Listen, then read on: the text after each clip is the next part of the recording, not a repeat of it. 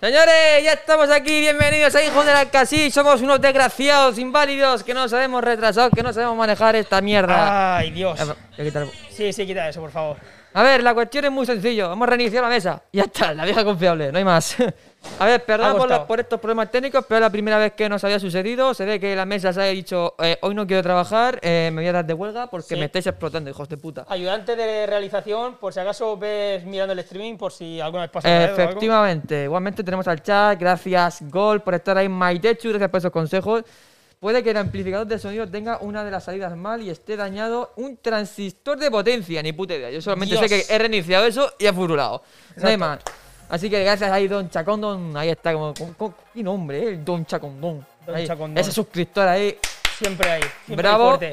Así que señores, gracias Bochu. Creo que sé quién es Bochu. Mi novia. Ahí está. Así que, ladies and gentlemen, sin más dilataciones, eh, esta semana llovió mucho, sí, hemos hablado de eso, pero se ha petado todo. Sí. Así que ya eh, llevamos 20 minutos de retraso. Somos retrasados. Así que vamos a dar intro, ladies and gentlemen. Tienes que cambiar No. esa intro, ¿eh? Sí, eh, sí, sí, sí. Lo de J- Ladies and Gentlemen, Sí, eso. no es que la palabra es difícil ya de por sí. Sí, sí, ladies and gentlemen.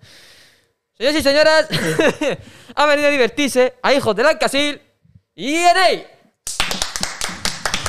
Ahí lo tenemos entrando. Muy buena. Vale, confirmarnos, chat, que se lo oye Confi- bien. Confinaros que se les ve, se les Intenta esta cámara. pegarte un poquito más para allá con la silla. Ahí Sí. A ver, bien. siempre. es Y el micro te lo puedes acercar tú a la cara. Sí, te lo, ¿vale? te lo puedes mover. Esto es.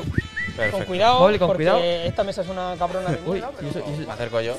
Sí, te acercas tú y ya está, terminamos antes. Eh, bienvenido a Hijos del Alcasil. Eh, ¿Cómo estás? Eh, ¿Qué tal? Muy ¿Todo bien, estoy bien? bien. Habéis hecho esperar un poquito, pero. Ha sido Hemos culpa de la tenido mesa, problemas ¿eh? bien. No, pero doy fe de que no os ha pasado nunca, así que nada. Sí, sí, la- Llegar- era la primera vez que nos pasaba. Y que se joda todo, pero bueno. Eh, gracias por invitarme, que lo quería decir. eh, y Ah, enhorabuena por, por el podcast, que no sé, me parece una idea brutal. Y no sé, lo tenía muy bien montado, porque me esperaba como muy pequeñico todo. Sí, Claro, sí, he, visto, sí. he visto que había como unas casas así rurales ahí al principio y digo yo, "Jo, esto va a ser un zulo. y luego lo veo y digo, hostia, digo, está súper guay. Entonces, enhorabuena. Está, Ah, está gracias, todo gracias. genial. Y sobre todo gracias a ti por venir, ¿eh? Bueno. O sea, sobre todo eso. Claro. Y coméntanos un poquito eh, a qué te dedicas, qué haces, lo que si estudias, si estás trabajando. Cuéntanos Eh, un poco. bueno, yo soy estudiante, estudio diseño gráfico en la Escuela de Arte y Superior de Diseño de Alicante. Y bueno, pues eh, le estaba comentando antes a él, a Cristian, que eh, hay muchas ramas, ¿no? Y lo bueno de mi escuela es que tocan todas las ramas. Eh, no hay, otras escuelas que se centran en una rama en concreto, ¿no? Como podría ser más lo publicitario o, o el diseño corporativo, que sería el diseño para las marcas y, y para las empresas. Pero en esta escuela como que se toca mucho. Tocamos tema de ilustración, dibujo, también diseño editorial, también diseño audiovisual, incluso diseño web. Y bueno, yo estoy en segundo. Entonces de momento se han tocado el diseño editorial, que sería pues diseño de revistas, de libros, ¿no? Cubiertas de, de un libro, para lo que, sería lo que conocéis como una editorial, ¿no? Sí. Que te produce el libro, pues eh, hay que diseñarlo. Y también diseño de branding, ¿no? Eh, que el, el bra- branding en, en inglés, brand es marca. Entonces sería como el diseño para una marca, que sería pues a grandes rasgos hacer el logotipo, eh, que luego ya hay un baremo increíble, pero, pero sería eso, diseñar para una marca. Esas son las dos ramas que yo he tocado más en concreto. Guay, No, es mala, ¿eh? No es mala porque luego necesitamos ir actualizando nuestro logotipo y todo el tema, ¿eh? Sí, sí, Saberlo. que. No, no puede eso, eso No es es mala. locura. Pues. eh, aparte de eso, ¿estás en algún que otro proyecto? Aparte, o sea, aparte de lo que estás haciendo, tienes tu cuenta de Instagram, INA, que tienes, subes ahí tus posts, eh, como hemos visto, que tienes ahí bastante.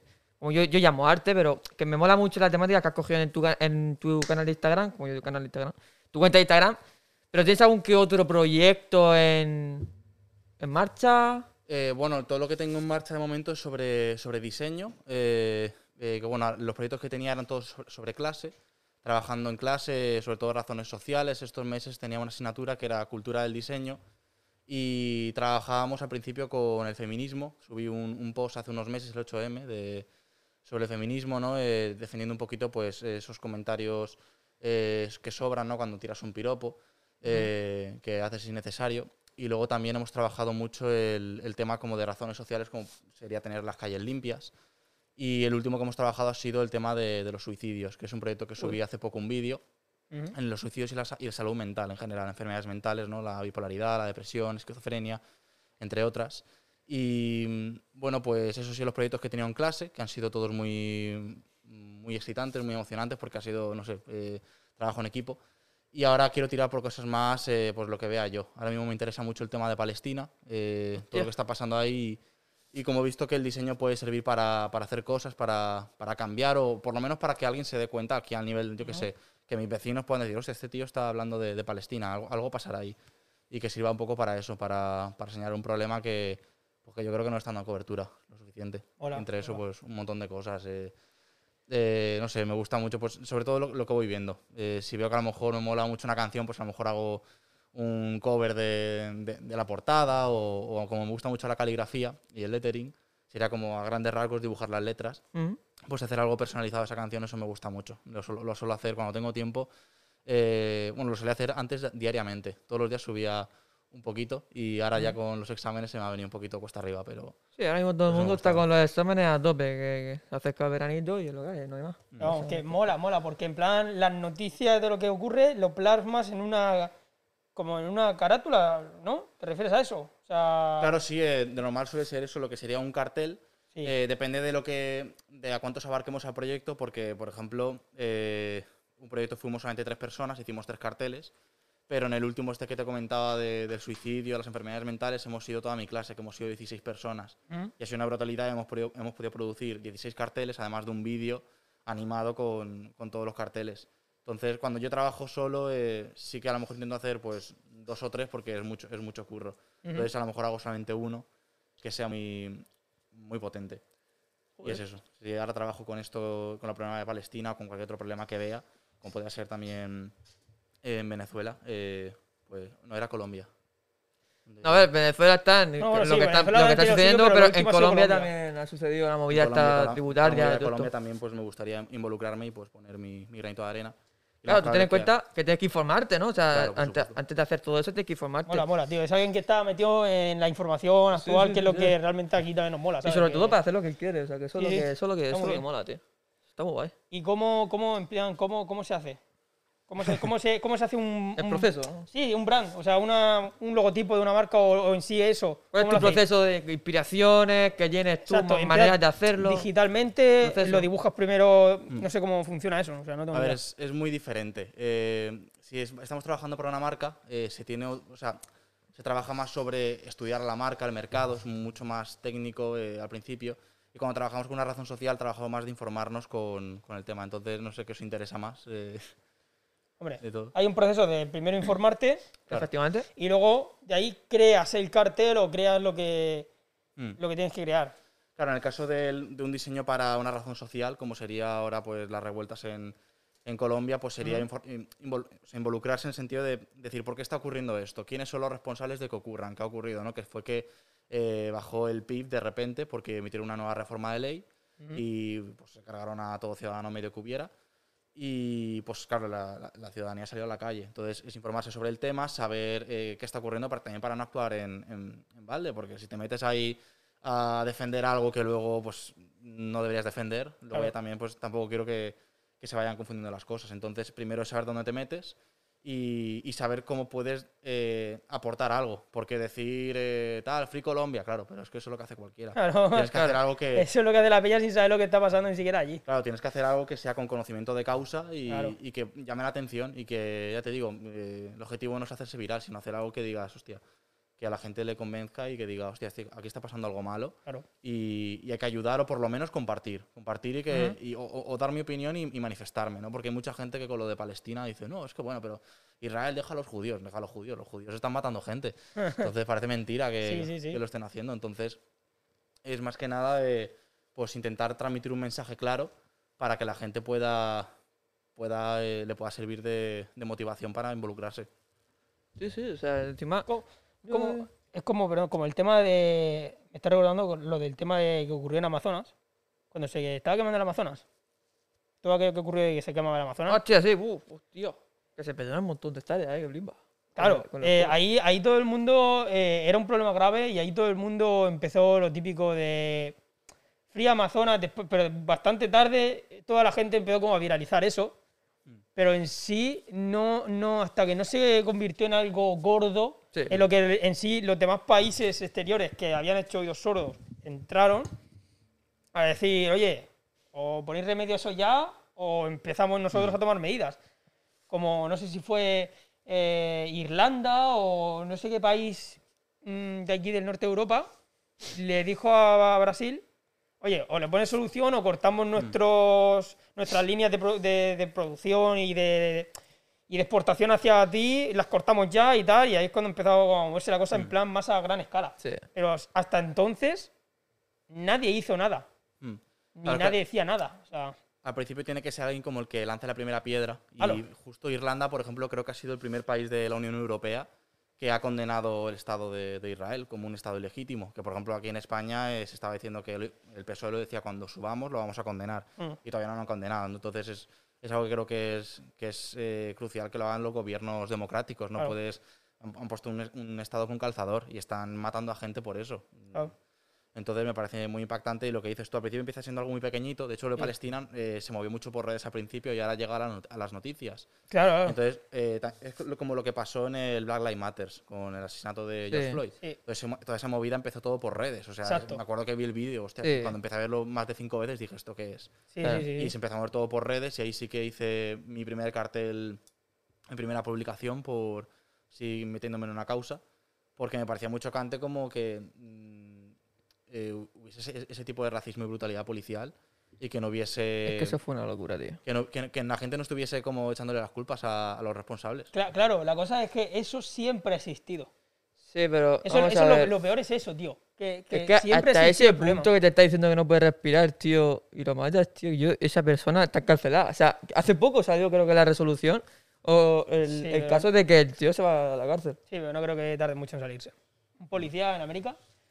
Pero vamos, es que, hermano, tío. ya te digo, o sea, el problema es que son problemas que siempre han estado ocurriendo y ahora, El, el problema es el poder. a través de las redes sociales, la gente empieza a darlo, como te he dicho, pequeño y hasta que llega allá arriba.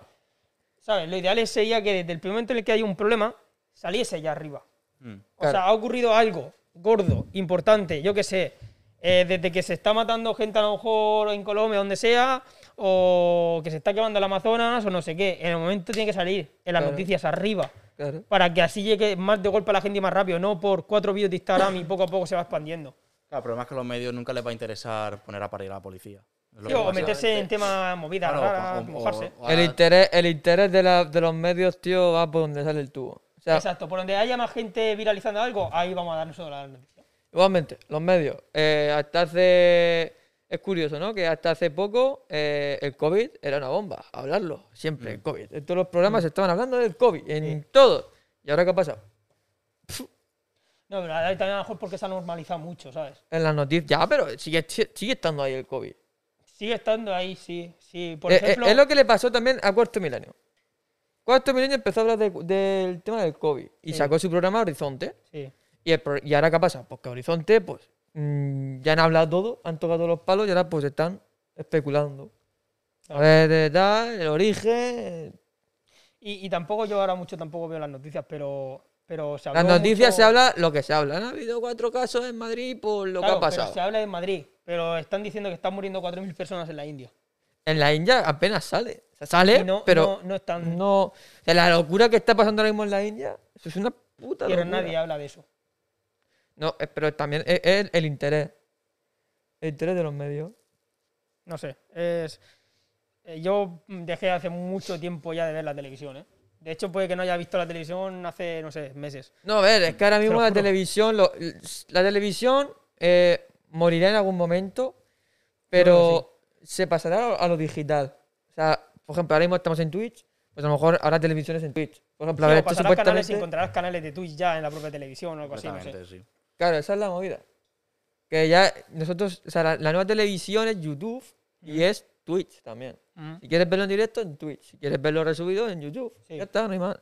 Y es, y es así, va a ser así. Las televisiones pues, tienen miedo, por eso no hablan mucho sobre el boom que está dando YouTube. Aunque sí que es cierto que a lo mejor algún- le dan algunos boom a los creadores de contenido. Pero sí, que... no, pero es bueno, es bueno porque por lo menos ahora mm, antes no, antes hacía oídos sordos, pero ahora por lo menos Pero es que eh, no se se da a conocer los en la, te- problemas. en la televisión se pueden hacer locuras y no las hacen. Sí. En el sentido, sí que hay programas y tal, pero ¿qué pasó el miércoles, tío? La velada del año, tío. El, co- el combate de boxeo en la que han ido creadores de contenido.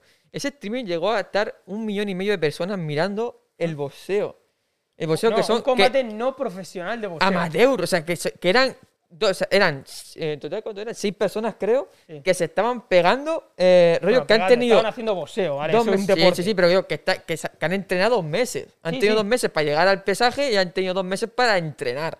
Y al final Ibai ha dicho, me saco la polla y ha hecho un, un evento que flipas. Claro, pero. pero Porque en que- Twitch puedes arriesgar y puedes hacer locuras. En la televisión te puedes arruinar.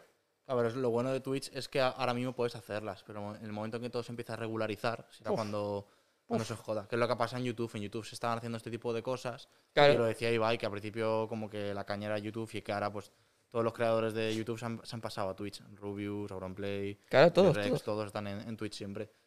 Y claro, pues al final Twitch irá metiendo, lo- los medios de comunicación se meterán en Twitch, lo joderán y pues luego... No, pero eh, eh, lo de YouTube ha tenido mucha culpa también por el hecho del money.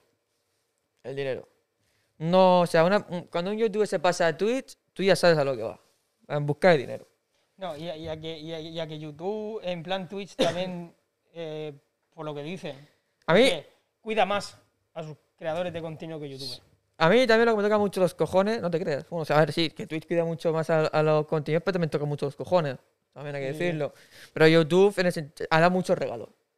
Pero hay que decir que la gente, lo- la- los youtubers que se pasan a Twitch, dicen que no, no, yo hago directos por hobby, por diversión. Yo, ah, vale, estás haciendo directos por diversión y tienes eh, la suscripción, el partner y lo- los bits para que te donen. Mm. Diciendo, eh, bro, tú ahí no estás por diversión. Tú ahí estás porque quieres ganar dinero. Y ya está, no hay más. al Eh, por ejemplo, esto, aquí estamos, sí, estamos aquí para pasar un buen rato, para divertirnos y tal, pero aquí la lógica es que sea una, una suscripción y que nosotros ganemos dinero. ¿Para qué? Para ofrecer contenido. Exacto. Al fin y al cabo, es, es TV. es una- yo creo hacer una televisión. Tenéis lo de Luna Sangrienta y ahora se está produciendo Hijos de la Casil. En septiembre volverá otro programa. O sea, es un no parar. una- Sí, quiero, hacer una televisión. Y claro, eh, todo ahora mismo se está, se está se ha puesto de, de nuestro bolsillo. O sea, no hay más. Entonces, claro, de alguna manera tengo que recuperarlo. Pero bueno, yo me he enrollado aquí, me, me- me he enfilado. sí. Me he enfilado con tweet que flipas, La, cosa aquí es que, por ejemplo, mira, hay que decirlo, ahora, ahora en la actualidad, por ejemplo, la carrera que tú estás estudiando, a lo mejor hace 35 años no existía. Va. Eh, hace 35 años lo que pasara alrededor del mundo no se le da tanta bombo como ahora.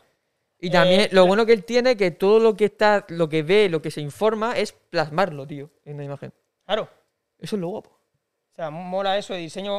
O sea, que el diseño gráfico no solamente es eso, hacer logotipos para una empresa.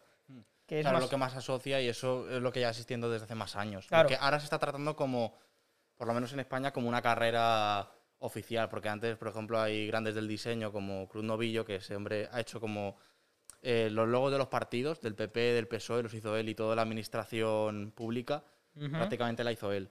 Y él dice que empezó, empezó a diseñar con revistas del extranjero. Pillaba Claro. revistas de, de otros sitios y empezaba así a diseñar. Entonces, Claro, así claro, claro. empezó en España, por ejemplo, en la zona de Barcelona. Luego ya fue bajando. Sí, ¿eh? Y claro, ahora sí que se ha empezado a regularizar como una carrera eh, de verdad, eh, algo que se pueda estudiar, porque antes a lo mejor te ibas a una privada. Y claro, una privada te- siempre te saca la pasta o te tenía Sí, que ir fuera. Entonces está muy bien. Y el diseño lleva muchos años eh, como, como oficio, pero ha tardado en convertirse en lo que es. Porque a lo mejor antes el que era diseñador pues trabajaba eh, fundiendo tipos de plomo. Las letras Claro. de para una imprenta eso era un diseñador. O, Claro. yo qué sé, o grandes artistas como eh, Dante o Miguel Ángel eh, también hicieron diseño haciendo diseño de, de letras. Ujú. Porque como eran tan maestros, pues si podías hacer, si podías pintar la capilla Sixtina, podías pintar, podías hacer unas letras bien bonitas. Entonces, al final es algo que lleva mucho tiempo y que ha ido evolucionando de una forma para que se convierta en algo que, precise el mundo. El mundo ahora necesita señales para aeropuertos, pues un diseñador gráfico lo hace. Y de eso va de... eh, lo que digo siempre es que el diseño gráfico es eh, responder a una pregunta, a un problema. Eh, ¿Cuál es el problema? Pues el diseño gráfico debe responderlo.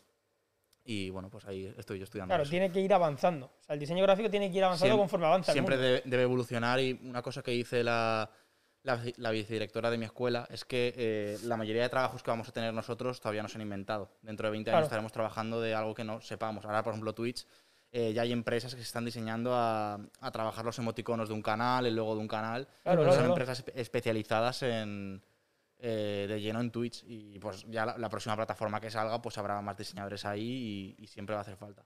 Sí, o Eh, señales de, yo qué sé, no sabemos las señales que van a haber en 35 años, ¿sabes? Que ya no, a lo mejor dejan de ser señales simplemente una señal, como la conocemos tal y hoy en día, que es un palo de metal con Un, una... un holograma, tío. A lo mejor es un holograma, a lo mejor es una señal que se mueve, a lo mejor es una señal que cambia. Y Claro, todo eso, com- y todo eso requiere de un diseño. Claro, sí, el, el año pasado tuvimos un proyecto muy interesante que fue hacer eh, señales, eh, pero para una colonia en Marte. Entonces, claro, imagínate que dentro de 75 años estamos en Marte o Elon Musk ya consigue hacer un proyecto espacial eh, de colonización y, claro, pues ya va a hacer falta diseñadores que diseñen, pues, hostia, no, no pases por aquí porque hay un triturador de basura o, o porque viene una ley y te va a devorar. Entonces, eh, eso, eso tendrá que diseñar, pero siempre Claro. debe estar adaptado.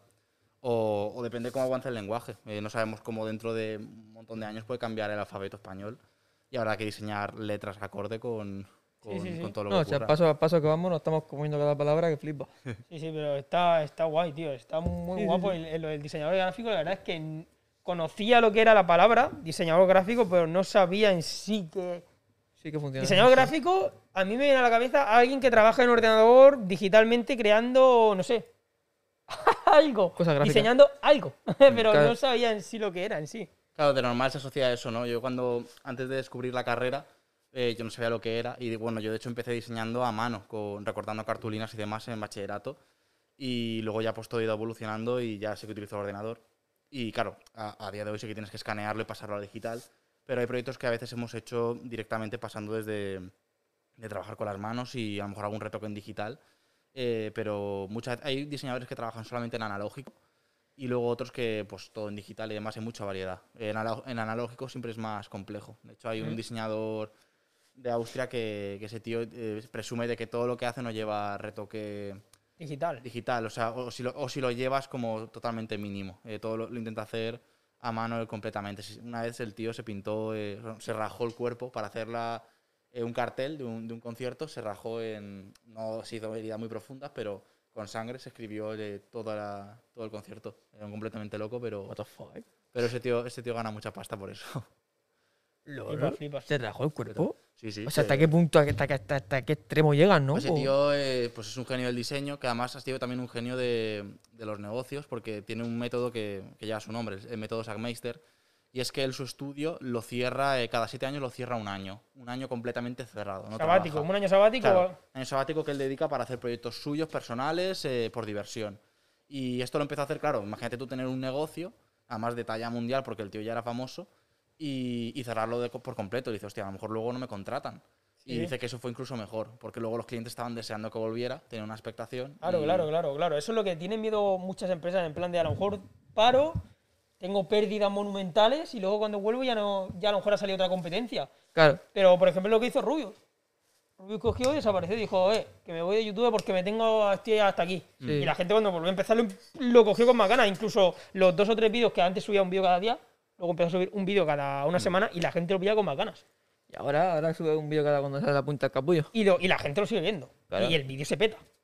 Claro, claro, claro. A lo mejor esa es la clave, en plan, hacer Claro, que la gente tenga ganas. Claro, lo que decía, se canse. Lo que decía él mismo es que eh, llegaron a un punto en que en el estudio estaban muy saturados de lo que hacían y que al final sentían que eran repetitivos. Ujú. Decían, tal, antes que sentirme repetitivo, prefiero descansar y volver con muchísimas ganas. Y bueno, dice que fue pues es una prueba de confianza de sus empleados y de, y de sus clientes. Y que al final pues le ha salido súper bien. Y hay muchas empresas que lo están imitando. De, a lo mejor no un año, pero tomarse unos meses de descanso para poder eh, tomar aire fresco, renovar ideas Buah, y volver con un estilo totalmente nuevo. Eso está de puta madre. Eso, la verdad, eso, eso yo lo haría también. A día, de, a día de hoy es una locura pensar eso, pero la verdad es que si lo hicieran empresas normales, la verdad es que de- descargas a toda la empresa, ¿sabes? Es como... Hombre, claro, cómo no. La gente que trabaja como mejor como trabajadores base de esa empresa y dice, hostia, vacaciones tres meses. Claro.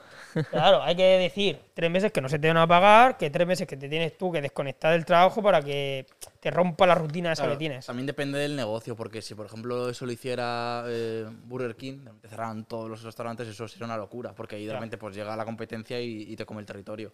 Tienen que ser empresas que, que se puedan permitir el lujo de, de parar. Hay empresas que pueden, otras que no. Otras que no. Inditex tampoco podría. De repente te llega otra marca de ropa y otra- otro monopolio de ropa y, y te echa fuera. Sí, sí. Entonces tienen que ser empresas que estén acostumbradas a hacer una producción. A lo mejor que esto lo hiciera pues una productora de cine, no a lo mejor una grande como Universal, pero a lo mejor una más mediana, pues que estaría bien. O, o que lo hiciera a lo mejor, no sé, eh, cualquier tipo de estudio creativo, agentes de publicidad. Sí, la- las productoras sí que le vendría bien porque rollo te sacarían ideas nuevas de proyectos, películas, series, de esas movidas, eso estaría muy de puta madre. Eh, y Enei, ¿qué objetivos tienes en esta vida? Objetivos, eh, ser feliz siempre. eso que no falte. es como la frase esa, no quiero estar cachondo nunca más, quiero ser feliz. Eh, no, pero mi objetivo principalmente es eh, eh, seguir mejorando la carrera. Eh, es algo que me pre- me preocupa mucho de, mm, no sé, quiero absorber todo el conocimiento que pueda, aplicarlo y aprender de, de gente muy profesional. Me gustaría, pues, cuando empiece las prácticas, aprender mucho de la gente con la que trabaje. Y algún día me gustaría tener mi propia agencia. No sé si lo que me especialice, si, no sé si de branding o, o, o sencillamente un estudio de diseño, pero me gustaría tener algo propio si llego a tener el nivel. Y pues por eso quiero llegar a ese nivel y... Ser y tu propio conseguirlo. jefe, ¿no? O sea, ¿no te molaría en plan trabajar para una gran empresa creándole los logotipos de cada campaña o algo así? Eh, es que creo que eso es focalizar demasiado. Y Yo he hablado con gente de, de mi carrera que hablamos de, guay, ¿y tú qué quieres estar haciendo dentro de, de 15 años? Y dicen, Buah, pues yo quiero estar diseñando para Vogue, ¿no? Diseñador editorial para Vogue, yo pienso. Ah, pero solamente Vogue, ¿y por qué no estuvieras diseñando para un montón de gente porque eres buenísimo? Entonces mi objetivo es que eh, lo que pasa con este tío, el Sackmeister, que este tío lo quiere todo el mundo. No todo el mundo porque también tiene un estilo que entra sí, sí. dentro de unas empresas, a lo mejor... Ah, Claro. Voy al baño a coger las galletas. ah tira, tira, tira, tira a por la- casita, tira por la casita. Ah, Senén. ah.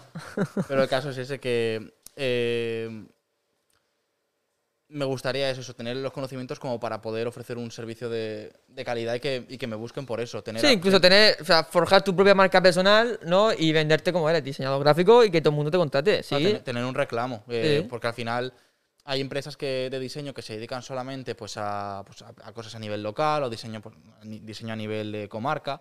eh, y luego pues hay empresas que son a nivel internacional. Claro. Y mi objetivo, pues eso, que al menos eh, ser reconocible, a lo mejor no a nivel internacional, pero sí que, no sé, de hacerlo lo suficientemente bien como para que gente de mi entorno se fije en, en lo que hacemos en, en mi estudio.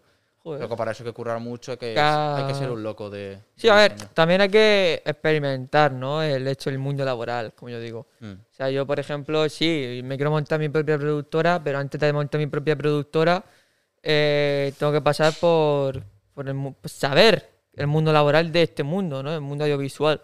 Porque sí, si montas de primera la productora, vas a lo loco, en el sentido, no sabes por dónde te pueden salir, no sabes estudiar tu competencia y todo eso.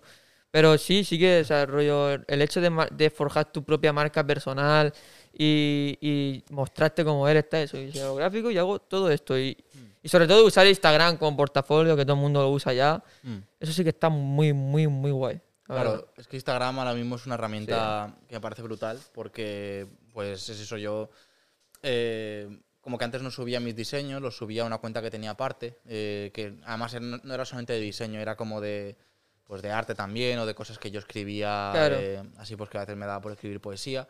Y entonces, eh, mm, como que dije, ¿por qué no unifico? Porque si el, dise si el diseño es mi vida, ¿por qué no incluirlo en mi Instagram? Que al final mi Instagram es mi vida y pues que se nota que es parte de, de mí.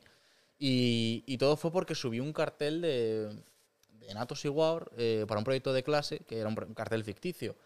Y tuvo muy buena acogida porque, bueno, pues la gente empezó a mencionar a, a Natos y War y la gente por comentando que le gustaba y lo vieron y le dieron like y fue... y fue Joder, qué guay, ¿no?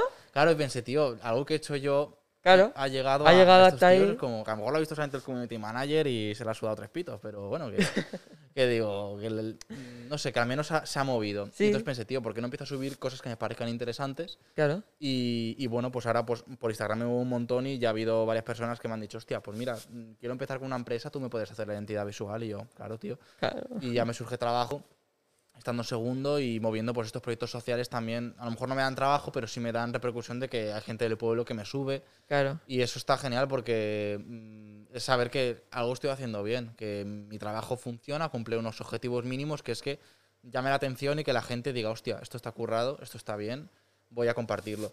Y es eso. Ya hay portfolios más profesionales de, de diseño, ¿no? Como, como Behance, pero Instagram eh, es una carta de presentación brutal. Sí, o sea, Instagram ahora- ahora mismo es una herramienta fuertísimo, tanto para como portafolio, como conseguir trabajo incluso. eh, yo, yo uso Instagram para traer aquí a gente al podcast, porque es el, el nuevo medio de comunicación, como yo digo, y también para publicidad, para una, una marca de empresa que, que también es muy fuerte. También hay que saber manejar el hecho de cuándo usar Instagram y cuándo usar Facebook.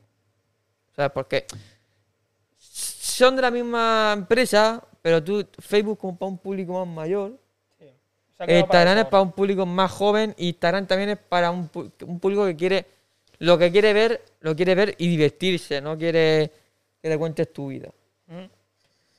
Eh, sueños que tienes tú en la vida. ¿Cuál es tu sueño Eh, ser en esta vida? O sea, qué, qué complejo.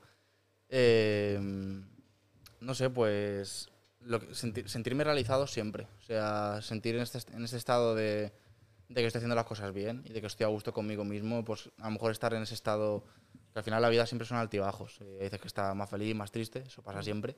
Pero mi sueño es eso, como llegar a un estado en el que, pues hostia, que tenga una calma completa y sentirme realizado, pues hostia, con mi trabajo, eh, con mi familia, con mis amigos y que eso se mantenga siempre. Eso creo que es lo que, lo que más me gusta, porque si al, fi- al final si no consigo montar mi marca de, de diseño porque no sale y tal, pues bueno, pues haré- estaré haciendo otra cosa y si con eso me siento realizado, o a lo mejor hago mi estudio de diseño y no estoy realizado con eso. Mm. Entonces mi sueño sería ese, mm, sencillamente pues estar bien yo y la gente que, que está conmigo. Joder, eh, no es un sueño ambicioso, tío. Hombre, no, eh, Eh, o sea, está muy guay, muy guay. No es como yo, yo quiero ser director de cine. Mi sueño es ser director de cine, joder. Ver, ese es tu sueño, tu objetivo. Ese es mi sueño. Hostia. Claro, de pequeño mi sueño, ahora es mi objetivo. Lo mismo, o sea, a ver, pues hay gente que a lo mejor toma la palabra objetivo y sueño como lo mismo, pero mm, en sí un objetivo es algo que te planteas. Hostia, qué movida, Y un eh. sueño es algo que a lo mejor es bastante improbable que puedas conseguirlo, pero. Claro, es como que tenemos de sueño como algo inalcanzable. Claro, lo que realmente te he dicho es. A ver, un sueño. sí, lo que he dicho yo es más a lo que aspiro en la vida. de Exacto. Es una a- aspiración. Claro, llegar a esa situación, sueño... Sueño sería, por ejemplo, que Ser tu, astronauta.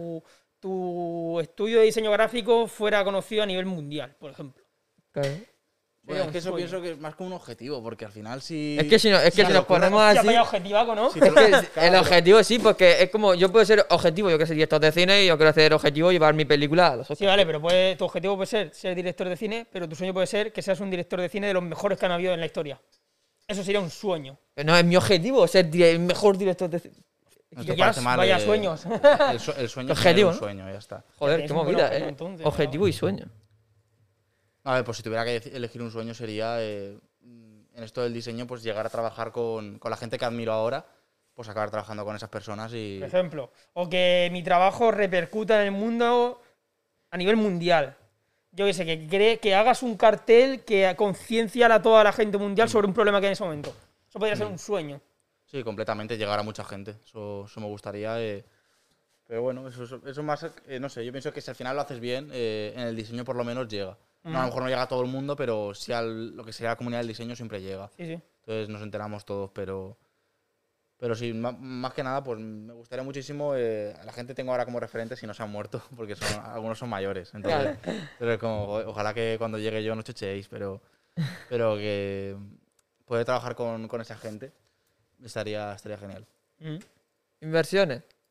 Inversiones, ¿Tienes alguna inversión hecha? actualmente no. Actualmente Bueno, no. mi- mis ¿Piensas estudios- invertir mis en, invertir en algo? Sí, yo lo, lo pienso siempre en. Digo, si, si tuviera pasta eh, y, tuvi- y supiese también, pues eh, creo que la bolsa sería un buen mercado para, para invertir, depende del momento, ¿no? Pero, pero lo pienso, tampoco es que algo que me esté rayando, ¿no? Soy aquí el lobo de Wall Street. pregunta por, por preguntar. Tampoco por me vas a ver invirtiendo en, El en lobo de Wall Bitcoin, Street. o sea que a mí no vas a ver diciendo lo de, hey tío, criptomonedas. eh". Esa- esa eh, eh, no- ¿Has invertido en Bitcoin? Porque ahora mismo los que hemos invertido en Bitcoin estamos llorando. estamos en la mierda. Comprar ahora, que luego sube.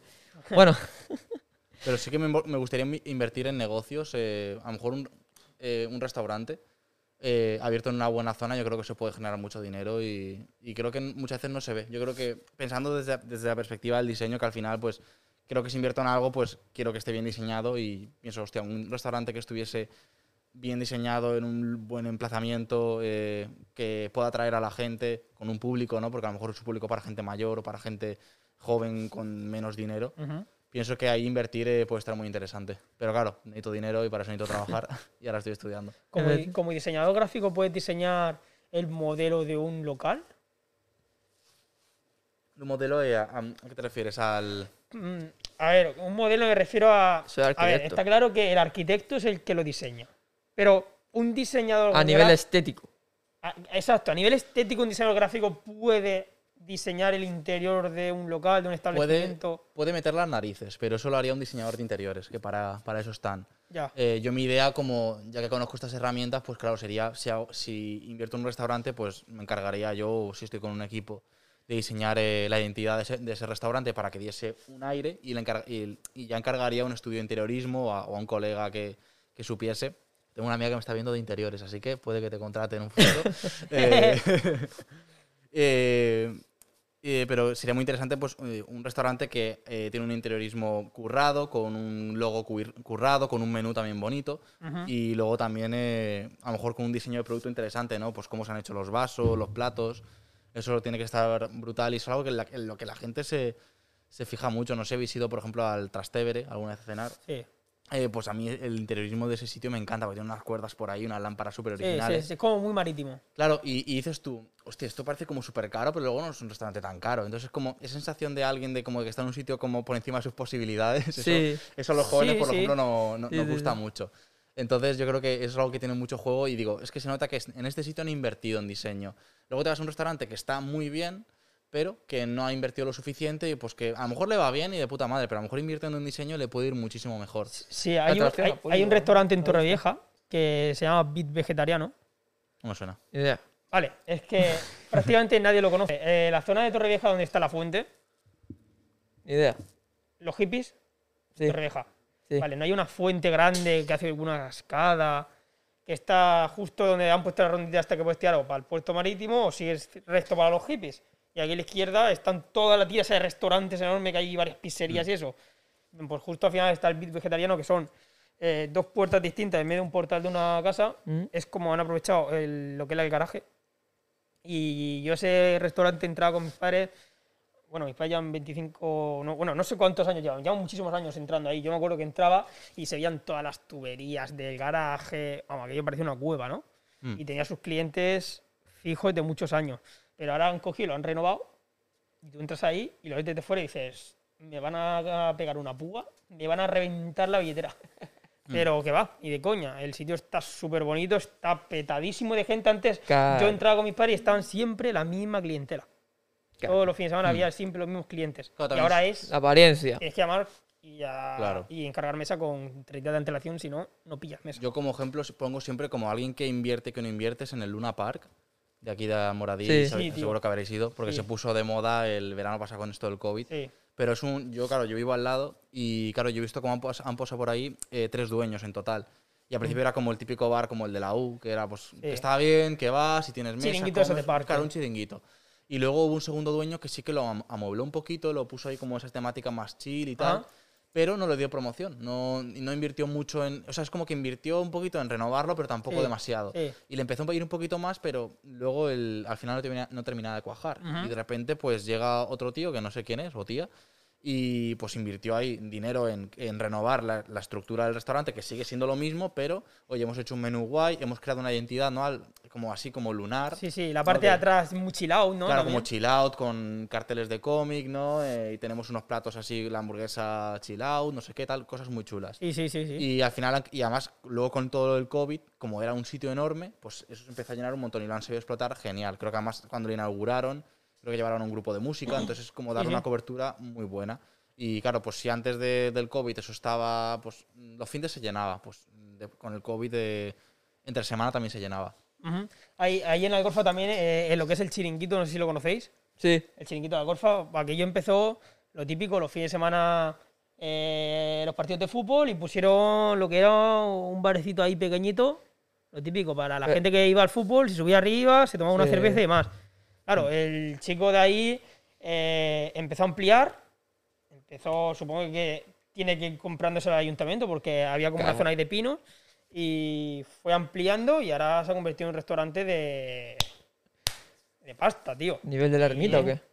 Sí, sí, sí, pero que tú entras dentro y el tío se ha puesto su cascada de piedra, tal. O sea, que entras y el sitio está que flipas y la comida es buenísima. Y ha pasado de ser un chiringuito, de un polideportivo, a ser un restaurante. Eso, es el ejemplo de todo eso, es la evolución y también mucho de, de la persona que lo Invertir en dirige. ti mismo. Inviertes. ya, pero si, por ejemplo, una persona invierte, pero no tiene ni puta idea, Claro, gente Claro. ambiciosa y con, y con idea que dice, hostia, voy a contratar a por lo menos un diseñador o alguien que tenga idea, que tenga un Claro. sentido de lo estético para Ajá, trabajar claro. aquí. Es lo que pasa también en el, en el Blue Cover, bueno, ahora es el Blue Moon. Sí, sí, el Blue Moon. que Está al lado del. Bueno, de lo que era, de lo que era el Irlanda. Sí, sí. Eh, pues eso antes era un pub que era Blue Cover, tal, un poquito pues un pub para gente de mediana edad, ¿no? Ya tirando a ya pues edad de 50 y tal. Y claro, ahora se ha convertido, ahora es un sitio donde puedes comer y todo, eh, comidas gourmet, que lo vi hace poco por. Yo hace mucho tiempo Instagram. no entro ahí, tío. Pues yo antes eso no entraba porque era un sitio que digo yo, pues esto, pues yo voy con mis amigos que tenemos 20, 19 años, pues, si va ahí, ¿no? Porque Sí, hay gente adulta ahí. está todo lleno de viejos, eh, la verdad es que sobro. Pero claro, ahora han puesto como para comer y ahora a mí me llama más la atención porque digo, o sea, puedo ir a tomarme un cubata o a lo mejor también puedo ir, puedo ir a cenar a un sitio que está chulo. Sí, y sí. le han dado buena cobertura por Instagram, eh, además ha cambiado porque no sé, creo que ha cambiado de dueño, porque antes era el Blue Cover y ahora es el Blue Moon. Ujú. Y le han dado como una, una temática así lunar, eh, espacial, ¿no? Y est- estuve leyendo la carta y como trabaja, giraba mucho en torno al espacio. Mola mucho el tema ese porque yo creo que alguien con un poco de idea, eh, eso es lo que tú dices, en diseño gráfico para lo que viene siendo el logotipo y demás, y diseño de interiores, y creas algo único, único me refiero no a nivel del mundo, único Sí. en la- aquí en la zona. Sí, sí. Puede explotar. O sea, por ejemplo, yo el otro día vi por, por YouTube, hay un restaurante, creo que es Japón, no me lo voy a jugar mucho, pero creo que es Japón, que el restaurante funciona de la siguiente manera.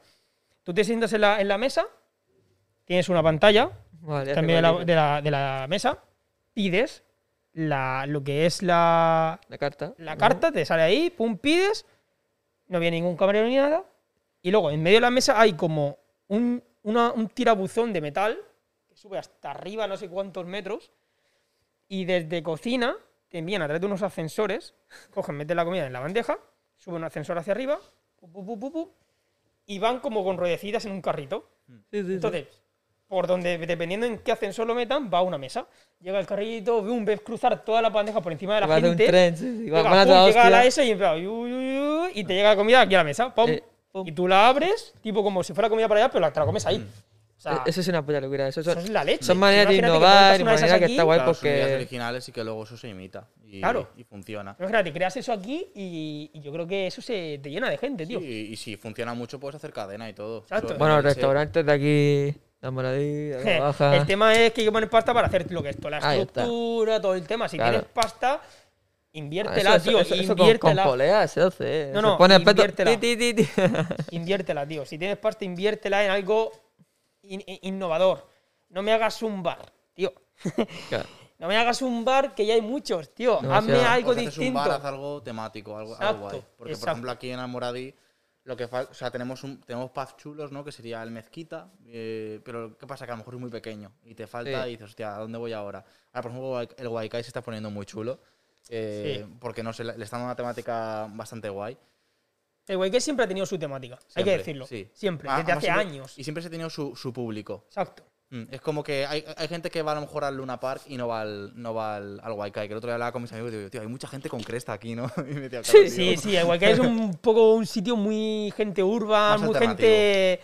Hay un público exacto que va ahí. Mm, claro, ¿Vale? y eso también hay que tenerlo claro como empresario. No puedes abarcar a todos los públicos, porque no vas a venderle un bar de punkis a un Cayetano. Entonces Exacto. tienes Claro. que saber a quién le vendes y, bueno, pues si vas a venderle un punky no le puedes poner el cubata a 8 euros. sí, sí, ¿no? Y que la temática, la música que pones ahí, todo es muy claro, clave. siempre. Eso me recuerda a un, a un restaurante que hay en Elche que se llama El Trastero, eh, que es bastante conocido, está por la zona de la Glorieta. Y yo cuando fui me llamó mucho la atención porque la decoración aparte que era como muy urbana, como pues yo que sé, como madera pegada, colores, eh, y que la comida pues no era muy cara, eh, me gustaba mucho porque era muy juvenil, te ponían canciones de los 2000, del Canto del Loco, Fito Fitipaldis, y yo llegaba ahí y me conocía todas las canciones. Y digo, tío, digo, como soy el único al que no le gusta esta música, tú entras aquí y te mola la música, te- la comida está rica, eh, la decoración es bonita, Sí, y dices, yo volveré aquí. Y por lo que me he enterado es, es cadena, es decir, tiene otro en Elche y en Alicante hay otro. Digo, mm, no me extrañaría que empezara como un negocio único y de lo bien que le ha ido, que se ha ido expandiendo. Sí. Y esa- esas cosas pasan así. El, yo qué sé, con eh, pizzerías a lo mejor más pequeñitas, el Servipizza empezó siendo algo muy pequeñito y cada vez se expande más. Y pues va creciendo. Si una idea es buena, siempre Sí, crece. mola mucho, pero lo que mola es lo que a ti te llama la atención de volver a un sitio o de entrar a un sitio es que sea distinto. Sí, Si claro. tú pasas por la puerta y ves que es un restaurante o un bar como los mil millones Lo que de hay, siempre, lo de siempre. ¿eh? pues dices, pasas, ni siquiera lo miras. Pero si es algo que tú lo ves y dices, coño, me Hostia. llama la atención, como por ejemplo, que, bueno, no sé los motivos cuáles han sido, pero en lo que era la mata, la playa la mata, entre los dos restaurantes estos que son súper caros, uno que hace sushi y demás, allí en la zona cara de Torreveja de la mata, había uno en medio que era eh, de hamburguesas, que la cocina, tú pasabas por fuera y la cocina era en directo. O sea, se veía toda la cocina. La cocina estaba como en gradas. Entonces, delante se veía todo el fuego ahí como hacían la carne. Eso te llama la atención. Y desde fuera dices, joder, se ve la cocina ahí, el fuego, el tío echando carbón, tal, voy a entrar. Encima la hamburguesa luego era de una calidad increíble, por un precio increíble, y aquello se llenaba. Hasta que empezó esto del COVID y demás, y yo no sé si es que por tema de dinero y demás han cerrado. Mucha gente ha cerrado.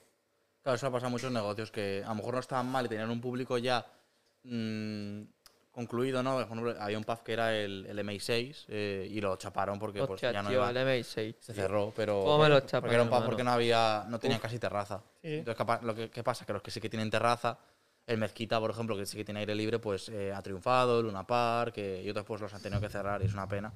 Porque hay Sí, porque es que el originales MI6 era una leyenda, tío. Claro. No Ha pasado, una vez ha pasado, ahí ha pasado mejor vida, tío. Ahora se ha convertido en Second Life. A ver, pues coméntame, ya cambiando un poquillo de tema, ¿qué es lo primero que te fijas en una persona? l- en la boca. En la boca. En la boca, sí. Ahora, ahora lo tienes complicado. Ahora lo tengo complicadísimo y es fatal, pero en la boca, en concreto los dientes, y lo segundo la nariz. O sea, rollo, si no se lo lavan, a tomar por culo, ¿no? Claro, si, si no se los lavas, como que digo yo, uff.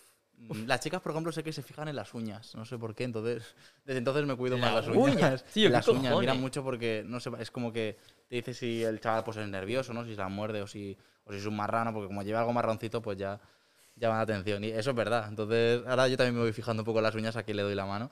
Eh, pero si son los dientes, pues yo qué sé, es como que me dice mucho. Y, y también porque yo pienso mucho en el valor de una sonrisa. Y, y si me gustaría provocarla. Si tiene una sonrisa fea, digo, no, lo siento, no te voy a hacer reír en mi vida. Pero, pero es eso. Y las narices también. Tengo, tengo algo raro con las narices que es como que. mm, No sé, me- hay- las narices peculiares me llaman mucho la atención. Me fijo ahí y no sé, no sé por qué. O sea, las narices peculiares te llaman la atención. Peculiares, yo que sé, a lo mejor una persona que tiene como la nariz más grande me llama la atención. Y yo que sé, y tampoco he visto como una nariz perfecta nunca. Y No, yo creo que las narices perfectas, uff, muy pocas, ¿eh? es muy, es muy relativo. ¿no? Naturales, muy pocas. Muy relativo. Entonces yo creo que al final cada persona tiene su nariz. Quiere, claro, cada persona tiene su manera de ver esa naturalidad en, Mm. en, la, en la nariz. O sea, pero, pero bueno, ver, lo de los dientes Mm. también. eh, De hecho, tú ves una persona que tiene una sonrisa bonita, pero no se lava los dientes, como diciendo. Eso Claro. es falta de higiene. Me tampoco, parece una, pues es una, una carta de presentación de una persona Claro. y dice mucho. Entonces es algo que pues, a veces o me tira muy para adelante o me tira muy para atrás. Y ya está. Los dientes, señores, hay que lavárselos. Hay que lavárselos mínimo dos veces al día. Hombre, Y a veces ni lo hacemos. sube, sube, sube a tres. O sea, el, el- el- bueno, a ver, el mínimo son dos veces y, y el máximo, pues, 50 veces, ¿te imaginas? Hay 50 Bueno, veces. Lo que, lo que comas. Claro, Supuestamente También depende de las comidas que hagas. Mm. No, no, que eso. eh, Yo creo que si desayunas, a ver, por la mañana te lavas los dientes. O sea, lo, lo ideal es por la mañana, después de comer y después de, de, de- de dormir. Mm.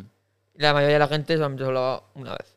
Hay que ser, hay que ser realista. La mayoría, toda la gente se lo lava, la mayoría de la gente se lo lava una vez. Que es o antes de irse a dormir, que es lo, más, que es lo principal, o al despertarse. Mm. Pero sí que, sí que es cierto que hay que mantener una cierta higiene, en, sobre todo bucal. Porque no afecta. Ahora mismo, ni puesto los cojones porque ahora mismo llevas mascarilla y tal. Pero rollo, cuando no llevas mascarilla, eh, si sonríes, se te ve el amarillo, eso es un poco, eh, un poco asqueroso y también el aliento, tío. o sea. Y luego, que además ahora no es un problema porque somos jóvenes, pero luego cuando tengan más edad eh, vas a tener problemas en, la- en los dientes, sí. encías, de infecciones y eso es horrible. Y, yo- mucha gente me dice tal, dice, si fuera más joven me cuidaría los dientes. Y como, bueno, yo que soy joven voy a cuidármelos. Claro, claro, Y hay que aprovechar. También, o sea, sobre el tema de los dientes, se ha visto ahora mucho en los famosos que se hacen los dientes, tío. Como que se hacen... O sea, el rollo lo que hacen es coger los dientes, se los liman, o sea, se- les dejan nada, una, una, una- como, un, como un circulito, y se ponen los dientes falsos, las Claro, la- las carillas, sí. las carillas. Y es como diciendo, guau, tiene una sonrisa que flipas. Mm, claro.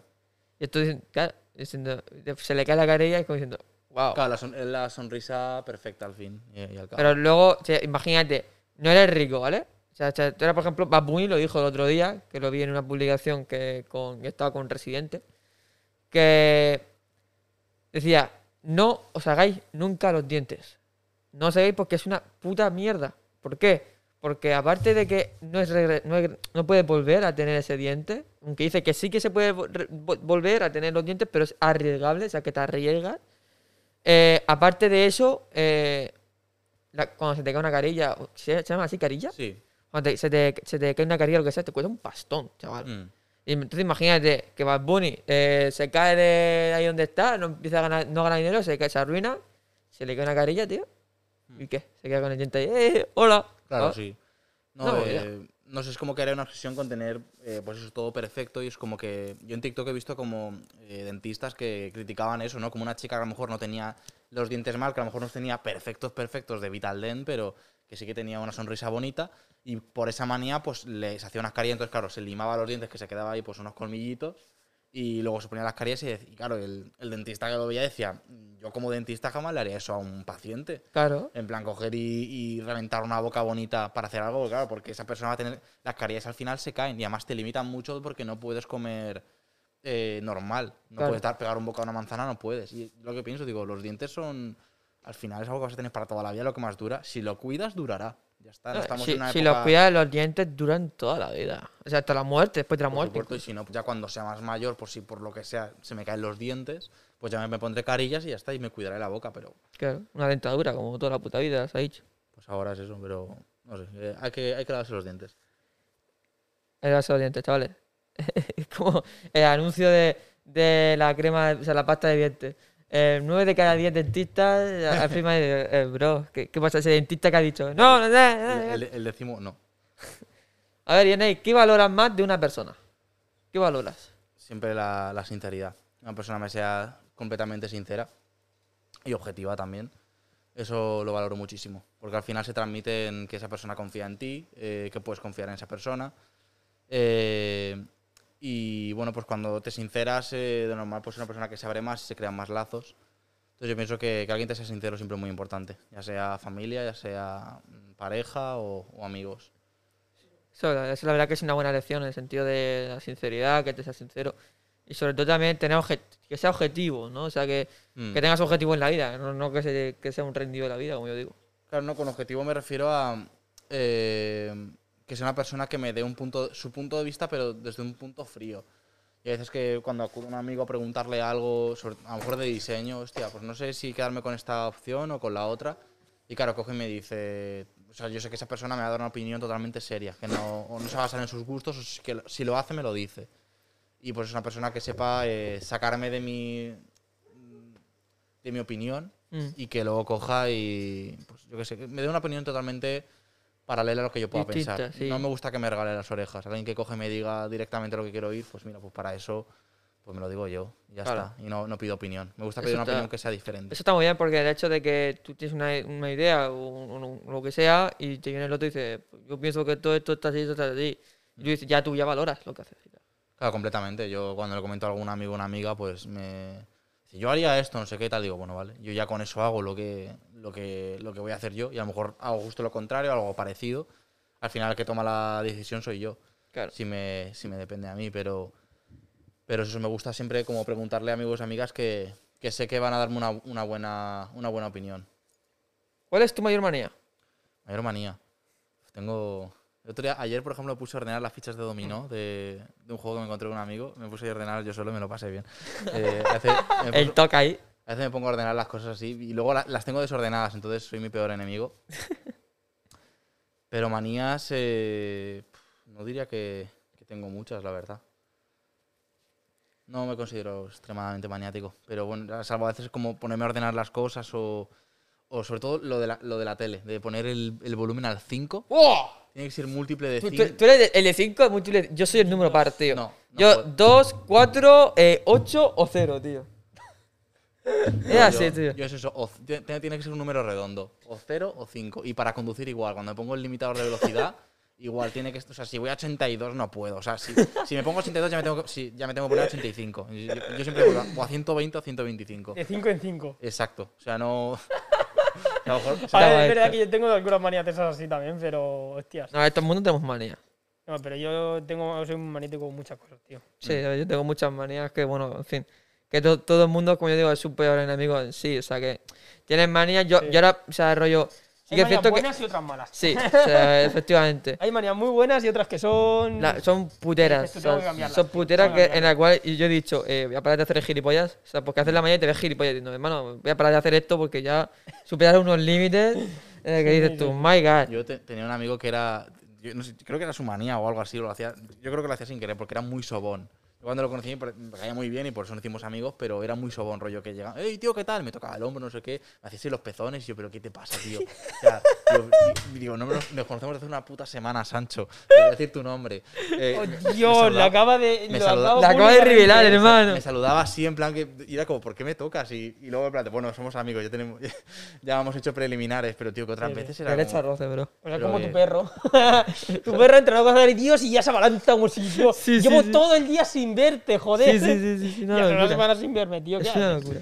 A ver, si pudieras escoger un poder, superpoder, ¿cuál sería? a ver yo siempre he pensado que como poder, poder tocho viajar en el tiempo es el poder más tocho de todos porque haces lo que te da la gana lo paras el control del tiempo lo paras haces lo que te da la gana Ujú. eh, o avanzas en el futuro retrocedes Eh, pero claro creo como que pues, como yo que sé que al final es el más tocho y a mí, a mí lo que me gustaría o, o volar o super fuerza plan como los básicos eso creo que estaría súper chulo no sé yo que la sensación de estar volando tú por el cielo eso piénsalo Pues yo en sueños, tío, sí que he soñado que estaba volando y es una puta locura, tío. Claro. En plan, sentir como que dices, hostia, llego tarde y vas volando y haces un aterrizaje de. de Pues llego tarde. ¡Fu! Claro, subes Pero y- sueño, o sea, sueños lúcidos, ¿no? Claro, yo he tenido sueños lúcidos. En el sentido, yo he tenido sueños lúcidos en el sentido de que digo que puedo volar, puedo volar. O sea, yo cuando, cuando en un sueño soy consciente, puedo hacer lo que me sale la puta de capullo. Sí, pero son, Dentro de son la ale- narra- Pero son aleatorios. Dentro de la. No, claro, o sea, yo me tengo que ceñir a la narrativa del sueño. Esto es una movida que yo tengo. O sea, yo, yo cuando sueño, siempre tengo una narrativa. Tengo un principio y un final. Entonces, si por ejemplo soy, estoy en un barco, e- e- esto lo he soñado, estoy recordando el sueño que he tenido hoy. Que estaba jugando a un juego de rol en mi colegio antiguo y que de repente ese juego de rol iba de barco. Claro, pero toda esa historia no, no la has montado tú. No, solamente Es un sueño aleatorio que te ha salido a ti así. La narrativa que me ha salido del sueño.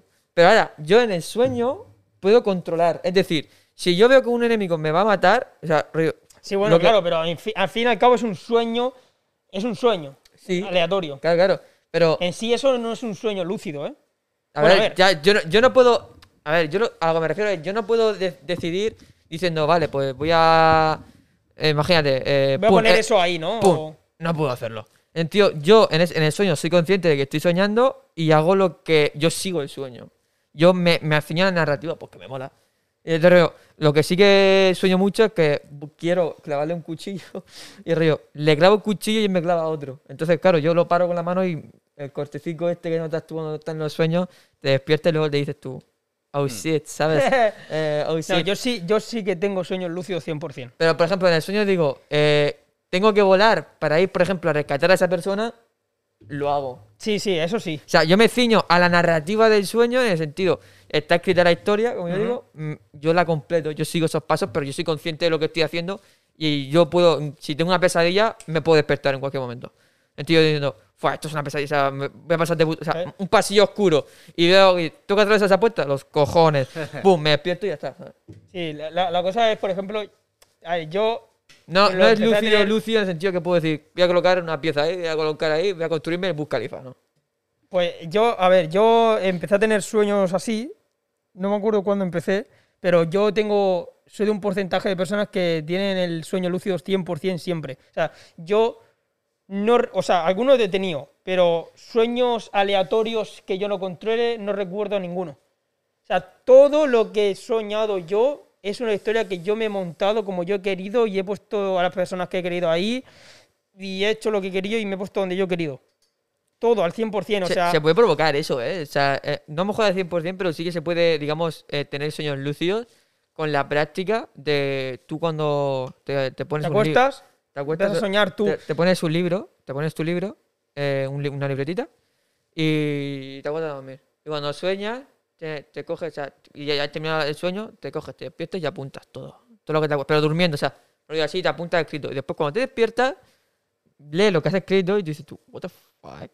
¿Qué coño acabo de escribir aquí? ¿Sabes? Como que, y entonces empiezas a recordar el sueño y es como que vas entrenando la mente de que te, te va ahí metiendo el sueño Mm. poco a poco y al final pues, pues llegar a controlar el sueño. Lo que pasa es que al principio es muy jodido porque los que tenemos sueños lúcidos siempre, el problema es que te acuestas a dormir y como no tienes lo que es el... no es el sueño profundo, El REM. como La no lo tienes REM. profundo, para ti la noche puede durar como si fuera dos Claro. segundos, tío. Yo al principio eso a mí me agobiaba un poco porque yo me acostaba a dormir y me despertaba ya el día siguiente. Claro. Y había estado soñando toda la noche lo que yo quería, pero para mí ocurría como en un instante. Claro, eso, eso sucede porque la mente, o sea, tú... No estás dur- desconectado totalmente. Ya, pero tú no estás durmiendo, tú estás durmiendo, pero el sueño lo has tenido en los últimos segundos. O sea, ten en cuenta- eso es curioso porque el cerebro humano, cuando duerme, está en descanso, tú, tú has llegado a la fase REM. O sea, tú has llegado a, la fase de sueño, es decir, tú estás estás descansando y ya cuando estás a punto de despertarte, es cuando sueñas. Pues yo sueño toda la noche. O sea, tengo sueños de 8 horas completos. No, yo, yo sé... es, una, es una No, rayada yo, que yo sé, yo, sé lo, o sea, yo sé lo típico de, de que sueñas algo, eh, te despiertas, vas a a mear o lo que sea, y luego vuelves a dormir y sigues soñando lo mismo. Sí. Me ha pasado. Eh, Sí. A la segunda parte. Vamos. Así yo digo, eh, eh, te acuestas dormir y dices, venga, la segunda parte, vamos a reventar sí, ese hijo de puta. me ha pasado, a mí me Pero- ha pasado hoy que, que tenía una pesadilla. Mm. Y sí que he tenido como el control de decir, me levanto. O sea, esto es una puta pesadilla, Sí, me levanto. Yo no quiero vivir esto. Sí. Y claro, y así como, vale, Jenny, vale, ya te has despertado. Vuelvo a dormir, digo yo. Digo, y me espera un rato. Digo, espérate un poco, haz sueño. Y ahora, y así no te la juegas a, a que llegue aquí el, el segundo asalto. Sí, sí. Pero es, es una locura. Pesadillas yo, por ejemplo, que, que nunca he tenido. Hostia, yo sí, tío. Yo, yo- Yo no, tío, no tengo, porque no tengo porque como el sueño no es aleatorio, que lo hago yo, no, no pueden crearse una pesadilla. No puede. yo el problema, No yo el problema, que es una pesadilla, tío. yo con las pesadillas que he tenido es que yo siempre me he hecho el valiente, en ese sentido. Eh, yo, yo, claro, como juego mucha llamada de Cthulhu y he visto muchas películas de miedo y de la movida, pues en mi cabeza se montan unas criaturas que flipas, hermano. O sea, que no las puedo ni describir. O sea, tú lo ves y dices tú, me cago en la puta. Es enorme y tú eres una mierda. Estoy ahí. Y el rollo, te- eh, yo en, en- en un caso era rollo un- una bruja, pero o sea, feísima, con, con tentáculos. Una locura. Una paja mental que tenía yo en la cabeza, no sé. Eh, pero escúchame, se, ¿Qué te se pasa, empezó tío? a reír de mí, me estaba atacando y al final, tío, me cabré. Y, y- y es como que me desperté. Me cabré con ella, me desperté. Y me desperté con la mandíbula, que es un problema que estoy teniendo, apretando, tío. Apretando Eh. los dientes, tío. Y esto me está causando también, porque también se produce por el estrés y todo esto, que tenga bruxismo en la, en la mandíbula y me produzca, por eso, dolores que tengo en la Dolores de cabeza, cabeza y todo eso. y, y todo eso. Y eso es un problema porque yo cuando sueño aprieto los dientes.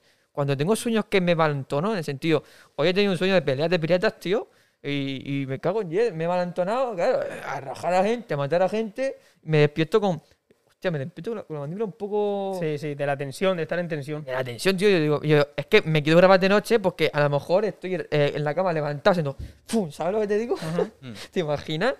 Pero es eso, eh, los sueños lúcidos están muy guapos y más cuando tienes algunos en Están la guapos, vida. pero cuando son aleatorios, tío. Y te aseguro y- que cuando los tienes siempre es una Eso cosa... es una mierda, es una al final te acostumbras, porque yo al Ya, final me he claro, pero eso es una mierda. Eh, eh, Me he todo acostumbrado. el rato, tío. Sí, de hecho, cuando ya te acostumbras, en plan, sueñas algo y lo mantienes ahí. Yo incluso he soñado que dormía. ¡Hostia! Es una Sí. puta rayada. O sea, he Rollo, soñado y me he visto a mí en tercera Sí. persona, fuera de mi cuerpo, mirando cómo sueño y ya está. Yo Y no. he dormido así las ocho horas, mí, ¿sabes? Eso, a mí eso me pasa que, sobre todo al, al- al echar la siesta, y es como que lo que digo yo es que he dormido pero no he descansado. Porque como Sí. soy consciente de todo, es como que digo, estoy durmiendo y digo yo, si un sueño digo yo, esto, digo, pues esto ya lo he pensado antes, digo, pero esto lo pensé antes de dormir, me digo, entonces ya llevo un rato dormido. Y, y claro, y al final Tu me mente no como- para, tu mente está todo el rato. Claro, y, y me siento como... me siento como si, pues eso, como si no hubiera descansado y al final me despierto como si hubieran pegado una paliza. No... Sí, Sí, sí. sí, sí. Y también el hecho de. yo- y a mí me ha pasado. De soñar que estoy soñando. O sea, rollo, despertarme de un sueño Mm. y despertarme de ese sueño. No, a mí eso no. Eso muy- bueno, es que no lo sé. Yo eso, es que eso nunca lo he podido vivir. Es que no lo sé. tío. Hermano, o sea, que, está- que yo he soñado que, que te, estaba te piensas soñando. que te has tío. despertado, pero realmente sigues soñando. Sí, tío. Hostia, pero qué movida, tío. Eso no- me ha pasado a mí y yo, tío, pum, me he despertado y yo digo, uy, yo aquí sigo soñando. Pero eso es como, como en Origen, esa película de, de Nolan. Sí, sí, que- las típicas películas o sea, de tienes que. Tienes que mover la peonza, si no, no. Exacto, que te despiertas y realmente to- sigue toda la película y Yo el tío noto. sigue durmiendo, ¿sabes? Yo, o sea, yo, yo, por ejemplo, o sea, yo cuando, los, cuando sé que estoy soñando soy consciente y porque lo noto. Pero rollo, me desperté y yo digo, uy, qué sensación más rara. Esto, esto es un sueño. Boom, me voy a despertar y digo, uy, ¿qué acaba de pasar? ¿sabes? Una puta locura. ¿Viajes astrales habéis, habéis- experimentado? No, No. ¿Queréis en los viajes astrales? no estoy muy metido en el tema. Mi madre sí que está muy metida en, ese, en esos temas, pero la verdad es que yo nunca. Yo, ojalá experimentéis un viaje astral en la vida. O sea, yo experimenté uno, eh, rollo fue un verano. Me Cuidado, puse... Que te pueden dejar por loco, ¿eh? ¿Eh? Cuidado que te pueden dejar por loco. No, pero yo no te he experimentado. No, eso no te pueden dejar Ay, loco. Eso es ay, un viaje broma. astral. O sea, yo he leído que hay peligros en el sentido de que no te puedes alejar mucho de tu cuerpo porque luego a lo mejor te pierdes y no vuelves. Pero bueno, en fin, que, que depende de un hilo de oro. Bueno, en fin, que hay movidas de historia. Pero un viaje astral es prácticamente tú estás en una fase de relajación extrema, meditación extrema, en la cual, no sé si habéis visto la, no sé si has visto la película Doctor Strange, Sí.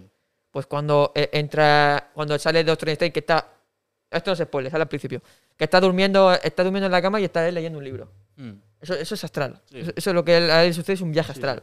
Entonces, yo he experimentado eso en el sentido que me he abandonado de mi cuerpo y me he ido a pasear por mi casa, tío. Y veía a mi, a mi madre, se ve, claro, como cuando estoy durmiendo, escuchas, tienes el oído activo, pues y escuchaba a mi madre y digo, está mi madre ahí y tal.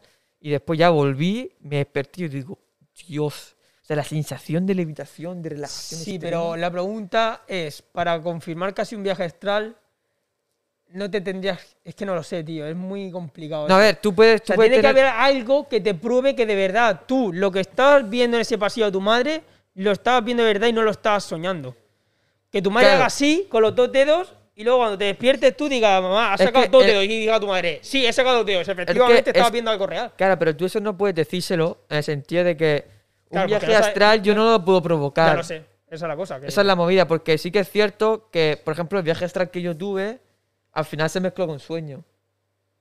Se mezcló con, con un sueño. Qué movida, tío. Qué movida. Porque, porque de repente estoy haciendo el viaje, veo a mi madre y de repente veo mi pasado. Tío, veía como pequeñas burbujas de, de mi pasado como mis amigos jugando. Entonces ahí sé que se mezcló el sueño. Ya luego ya volví, pero rollo, era la sensación de relajación extrema, es una puta locura, Hay tío. una película de eso que no me acuerdo bien del, del nombre. Y era de. mm, Estaba bastante guay la película porque era como de un tío que estaba como muy metido en las drogas. Y de repente como que se moría y como que salía de su cuerpo. Entonces, a partir de la película, como si ya no tenía sentido en ese momento, pues se volvía todo pues, un viaje astral y todo eran colores y de repente. Es como Todo la, la- la película esta, tío, tan famosa del niño. Esa de. a- a- en ocasiones veo muertos. El sexto sentido. Esa. O sea, que O sea- realmente su padre se ha muerto, pero él. O sea, él no sabe que está muerto. No, la película va de eso, si no me, si no me equivoco. O sea, él, el padre que muere, no sabe que ha muerto, va a su casa, el niño lo puede ver, y por eso el niño le dice que en ocasiones ve muertos, porque lo está viendo a él que está muerto. O sea, él es un, un fantasma. Y también hay una es su película. espíritu, y él no lo sabe. también hay una película de un Vaya tío que, se, que se muere, se muere en la cama y se, el tío se despierta, sale de tu cuerpo, se despierta y va a trabajar. Mm. Y va a trabajar. Y diciendo, ser bueno, consciente que ha muerto. Sí, sí, sí, consciente. O sea, ¿hasta qué punto llegó, llegó ese límite? A ver, Hablando del tema este, ¿crees o has tenido alguna experiencia fuera de lo normal? paranormal. No, paranormal no, fuera de normal, digámoslo así. Ya lo sé, ya lo estoy viendo. Déjalo. En por culo. No, yo. Es como ins- en En Insidious. Insidious. Como como en Insidious. En la película Insidious. Sí, en Insidious es como que el niño sale del- de su cuerpo Sí. y es como que es un. eh, Creo que era un viajero astral o algo así. Y como que conseguía salir. El problema es que se perdía. Y luego lo raptaba porque es como que conseguía entrar con un tema de espíritus y era una movida. Pero. Pero eso, eso mal rollito. Yo- no me meto. Sí, ¿Tú, tú las películas de La gente- no, la no- gente no dice por el chat eres que- consumidor? Que por fin le preguntamos a Inés. Sí, es que verdad que me- nos me- enrollamos o sea, un poco. No me he dado cuenta de que no, no hemos aquí hablar tú y yo. O sea, al principio de la de, la, de, la de esto sí hemos empezado a, a preguntar, pero es que nos enrollamos. es un problema, pararnos, pararnos Sí, sí. antes. Sí, pararnos, por favor. Si veis Por que nos favor, enrollar, pon- antes, poner ahí, stop, please. Sí, tío. Pues que no hemos enrollado que flipas. Eso, a ver, eh, ¿has tenido alguna experiencia fuera normal? No, yo personalmente. ¿Qué te ha dejado no. así rayado? No sé, sueños así raros, tal, eh, o muy realistas, pero no. La verdad es que. O sea, de normal en tu vida no te ha ocurrido nada nunca que no le hayas podido sacar sentido a eso que ha pasado. No, la verdad es que no. Creo que he tenido suerte de no haberme metido en ninguna. Bueno, pues nada, ya está. No, sí, sí, sí. Muy bien. A ver, yo. Evento paranormal, yo tampoco he. Bueno, yo he tenido por ahí, pero no es el momento porque estamos Es verdad. enfrentándolo a él. Venga, Inés, si fueras un animal, ¿cuál serías? Eh, yo creo que o un tiburón, porque me parecen extremadamente bonitos. Mentalidad de tiburón. También me, también- también me estresa porque nunca paran los cabrones, entonces es como... Eh, Y si paran, revientan, entonces eso me agobiaría un montón.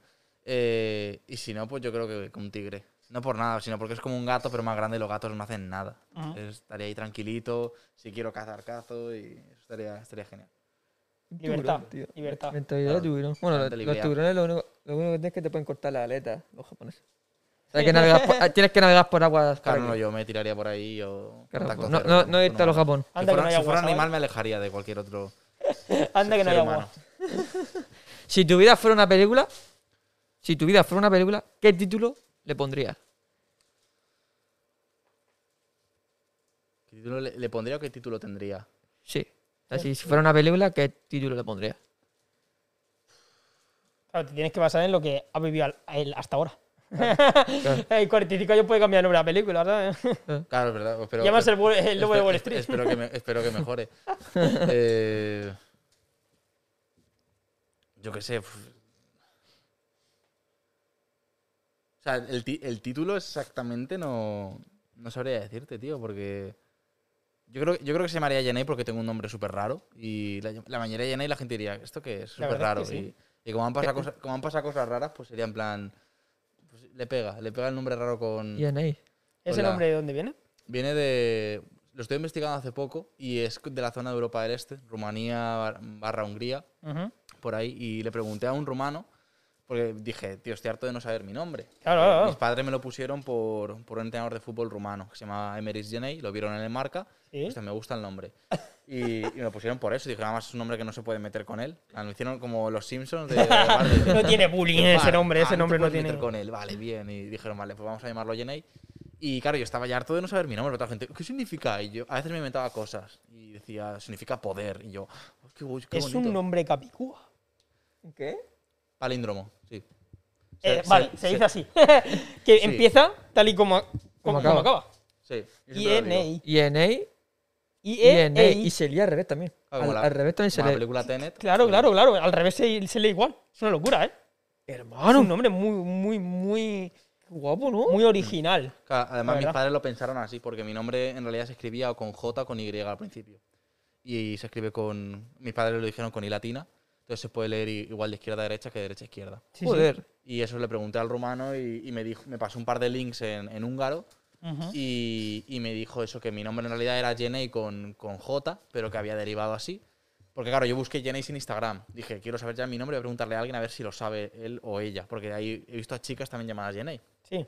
Es un nombre, eh, Claro. ¿cómo se dice? Un, uni- unisex. Unisex, sí. Y le pregunté y nada, me pasó unos links y al parecer viene de como de un término que se utilizaba para confidentes de la realeza o de Ajá. la- los señores con poder en aquella época.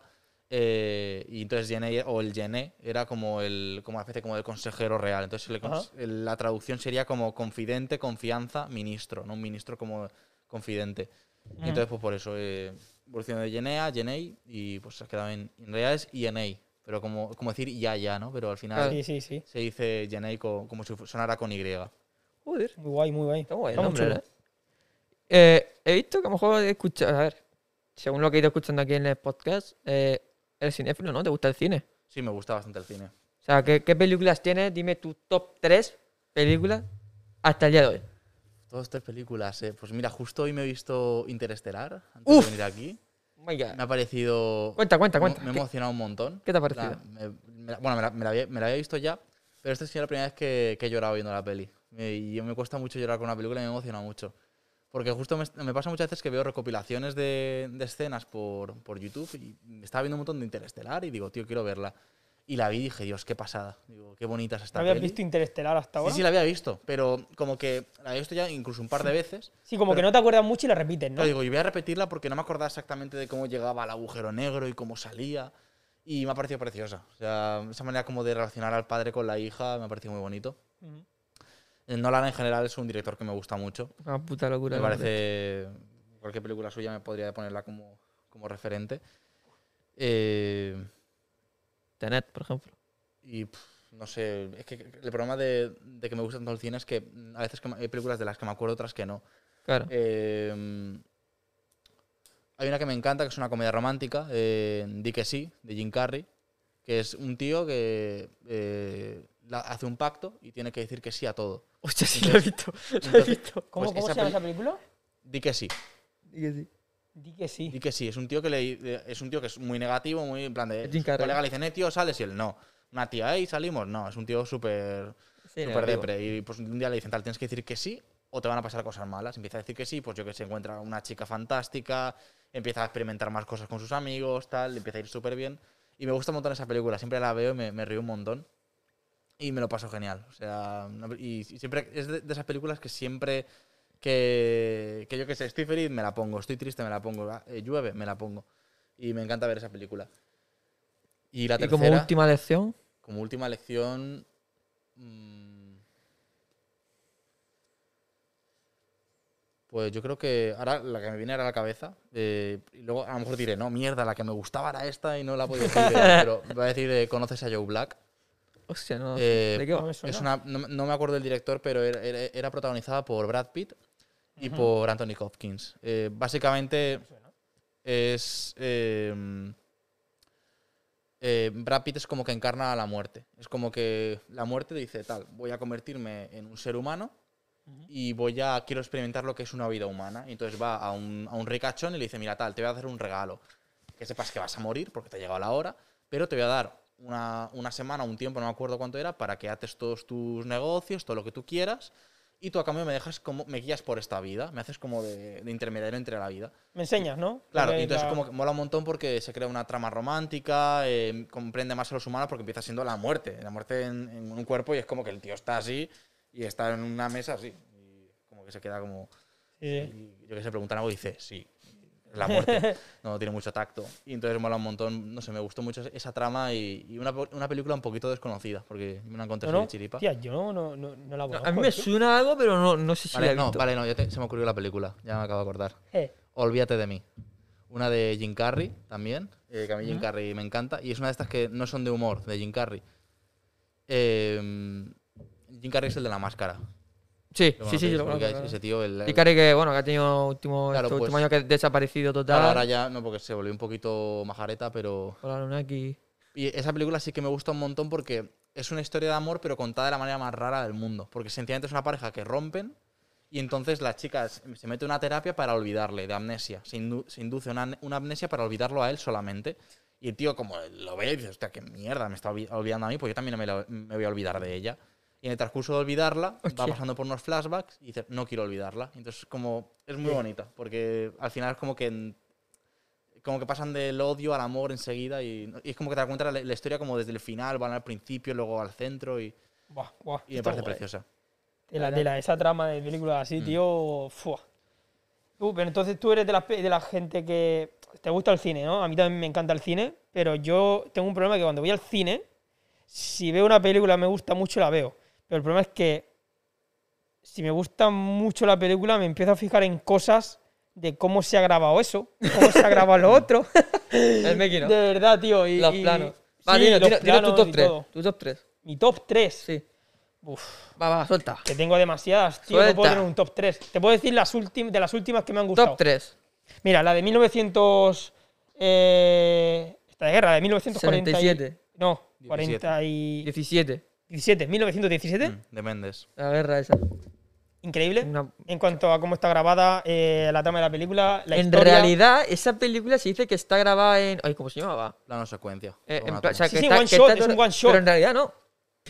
Hombre, tienen sus trucos. Toda entera no, pero el principio completo de toda la trinchera. No, sí, sí, pero que, cuando, por ejemplo, pasan de un plano a otro, eh, Sí. usan los efectos visuales que están en el making of. Pero Exacto. rollo, yo, yo de primeras me creí que estaba grabada del tirón. No, no, pero la parte de la trinchera, desde que se levantan ellos del árbol No, sí, sí, sí. y sí, andan sí, toda la trinchera, grabado, eso es un una one shot. Es brutal. Yo me estaba viendo esa en el cine y me quedé, me quedé. Cuando yo, yo digo, tiene que haber un corte. Tiene que haber un corte. ¿Por qué no hay corte? No hay corte. No, No, en hay toda la corte. película no hay ni o sea, no se aprecia un corte, pero el rollo porque Claro, está manipulada digitalmente. Cae encima de la cámara y eso Sí, o pasan una para- montañita y ahí está el corte, ¿sabes? Claro. Que hacen efecto de pasa la montañita, pero es brutal, es una locura. Esa es Una una de las últimas que a lo mejor me he visto hace unos meses y.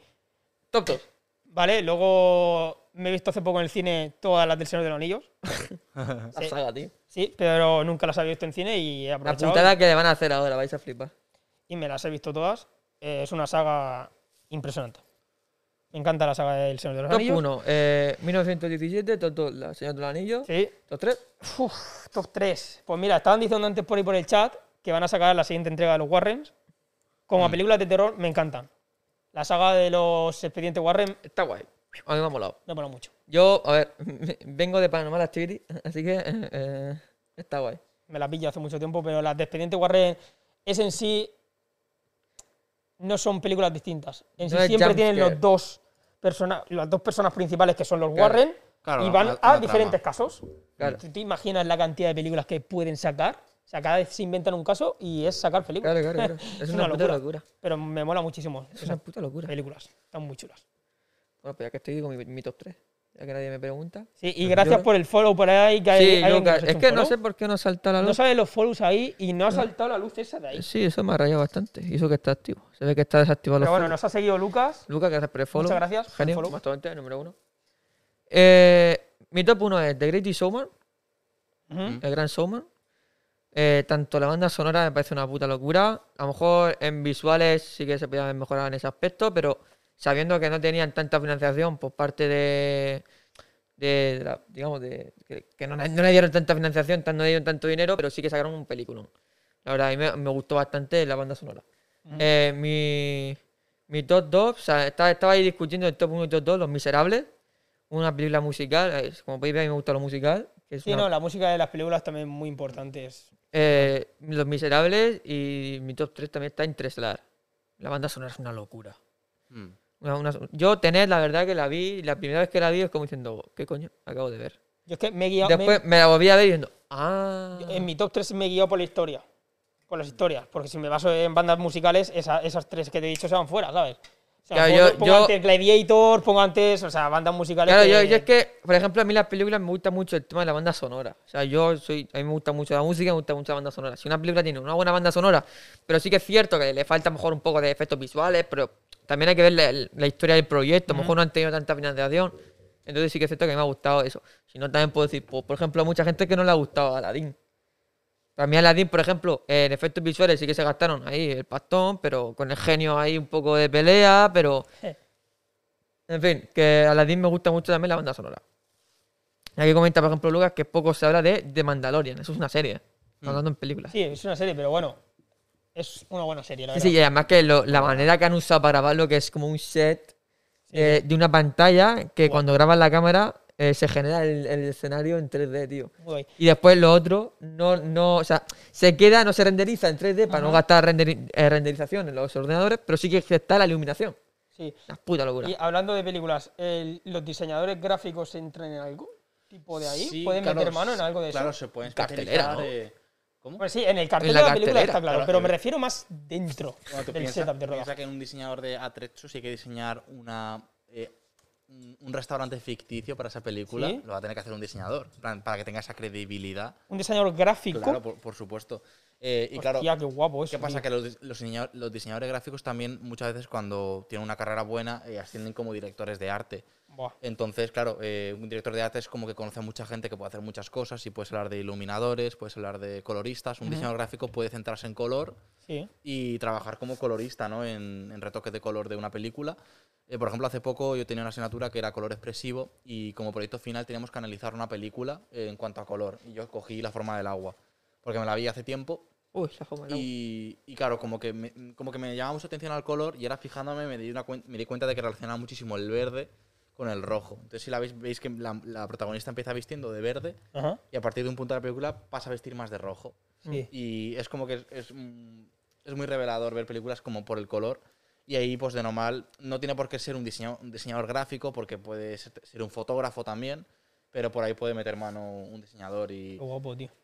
Y de un montón y de iluminador también. Es que Tiene es- muchas salidas eso, ¿eh? Claro, es que, por ejemplo, en, em, en mi escuela hemos dado dos años de fotografía. En primero dimos taller de fotografía 1 y ahora el 2. y además yo he hecho una asignatura que era iluminación fotográfica. Y Hombre. incluso hay otra que es eh, eh, fotografía para publicidad. O sea que si quieres especiali- especi- especializarte en diseño de fotografía, puedes perfectamente. Ya, pero está guapísima la carrera esa, yo no la conocía. Tampoco. Claro, yo, No la conocía, te lo Desde- juro, es desde aquí la me encanta. si hay gente interesada, eh, que me hablen por Instagram porque muchísima gente está buscando que estudiar. Y, luego dicen, hostia, qué chulo lo que haces por Instagram, que yo cuando también subo las cosas y hablo de las cosas de mi carrera, sí. es para que la gente que le interesa la coja. Y también para quitar el miedo porque dicen, pero es que eso no es una carrera universitaria. Sí, o sea, no, no es universitaria porque no es una universidad, que es lo que te comentaba Sí, antes. sí, sí, pero es una Pero carrera. son cuatro años, los mismos créditos, puedes hacer máster, puedes hacer doctorado, puedes hacer Erasmus, tienen Joder. lo mismo. Hostia, está exagerada, tío, me encanta. O sea, porque mira, porque yo estoy trabajando, pero hostia, eso en ese momento a lo mejor yo me entero y a mí me encanta el tema de audiovisual y demás y toca mucha cosa de esa, ¿sabes? Sí, sí, sí. Y además que en lo lleno toca lo que tiene que tocar. Claro, Sí, y, sí. y te especializas en lo que quieres. Si quieres trabajar más manual, tengo una compañera que hizo eh, una optativa creada en cuadernación, que era algo así muy manual, y a mí como lo manual, pues eh, tenía una profesora eh, que me decía, "Tien- tienes porras y dedos, eh, porras y churros por dedos. Pero bueno, lo siento. y, y bueno, pues yo tiro más por, por lo que puedo hacer eh, con una cámara o, o de analizar cosas que me gusta. Y es eso, es un sitio que puedes tirar por un montón de, de lo que te dé la gana. Mola, tío, mola muchísimo, tío. La carrera esa, la verdad es que la desconocía, pero me llama muchísimo la atención, tío. Sí, sí, sí. Está Bueno. muy chula. Bueno, que ya va siendo hora. Señores y ¿no? Una sección. vamos a meter la sección bebida ardiente. Ok.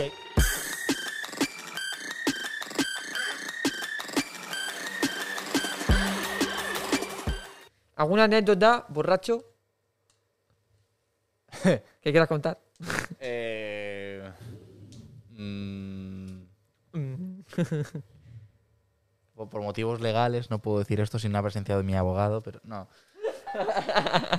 Tampoco he hecho tantas locuras. eh, sí que, yo qué sé, cuando, cuando bebo eh, grito mucho. No sé por qué. Cuando mis bebes amigos- mis gritas amigos me- mucho. Mis amigos me dicen, tío, baja la voz. o me- como me pongo muy- como un niño, me, como que me emocionan todas las cosas y grito mucho. Y me, lo dicen, me lo dicen un montón, tío. Relájate, tío. de- deja de moverte en la silla. Te pones como me hiperactivo, pongo, ¿no? me pongo loco. Eh, también depende. Pero Pero, una, una anécdota que te haya sucedido. sucedido, pues. Pues. Una, una vez. eh, sí, bueno, esto, esto pa- pasé un poco de miedo porque íbamos, volvíamos del de la zona del botellón de, de la morada. Íbamos ya a la zona de las, de las barracas y demás. Mm. Y íbamos mis amigos y yo, éramos tres, claro, éramos tres y nos topamos con un grupo de, de unos tíos de unos 30 años o más. Y estos tíos, pues claro, eran del palo que te metían un guantazo y pues, te hundían en el asfalto. Y entonces como que empezaron a preguntarnos, ¿eh? ¿Dónde vais? Y yo, pasa, pasa, porque además justo hace poco le habían pegado a un amigo nuestro en una fiesta Sí, y le habían intentado robar y claro, estábamos un poquito como en guardia. sí, sí. Y entonces, claro, digo yo, no digáis nada, tirad tal. Y ahora un amigo dice, sí, pues nos vamos de fiesta, ¿os venís? Y yo, me cago en tu puta madre. y estábamos ahí hablando y yo pensando, digo, nos matan. Nos acerca y era un tío, unas manos, unas manos como, como mi cara de grandes. Panadero. Y estábamos ahí, claro, yo éramos tres chavales. Y, y claro, mi amigo, sí, pues venía, no sé qué, porque aquí venimos a la barraca, no sé cuánto. Y el que, el que tenía las manos así, pues era el que más nos hablaba y tenía unos brazos súper largos, me acuerdo. No voy a decir el mote que tenía porque gente que nos ve. Yo no quiero volver a cruzarme No. con ese tío. No, no, No. no. No, No voy a decir el mote. eh, pero mis amigos saben de, de quién, de quién estoy hablando. Y entonces, eh, pues nada, pues eso de que de repente se acerca a un amigo mío y le rodea con el brazo. Yo estaba aquí, el tío aquí. ¿Qué tal? Y dice, con esta mano te pego una hostia en el pecho que te la saco por la espalda. Y yo pensando, ya está, lo mata. Mi, mi amigo pues es así delgadito y digo yo, "Pf, lo mata, lo mata y yo no puedo hacer nada. Digo, Te hace una barca. Digo, eh, yo te mete en el pecho y te hace una barca yo empecé a ir al gimnasio y digo yo, pero este tío me, me escupe. Y nada, dije yo, nos va a matar. Y nada, al final, no sé cómo, nos, nos zafamos. Bueno, sí, nos vamos ya, no sé qué. Digo yo, digo, la última vez que coge un borracho, te dice a dónde vais y le dice, y, y te acercas a decirle que os vais juntos de fiesta. Digo, tu última vez en tu vida. Y ya está. Qué movida, tío. ese- ahí lo, lo pasé mal. Y luego vimos al tío hablando con la policía y no sé si se lo llevaron y tal, pero, pero eso. Sería lo, algo que dije yo. Me, acuerdo de esa noche todavía. Pues tras esta anécdota, terminamos la sección de bebida ardiente. Joder, qué anécdota, ¿eh?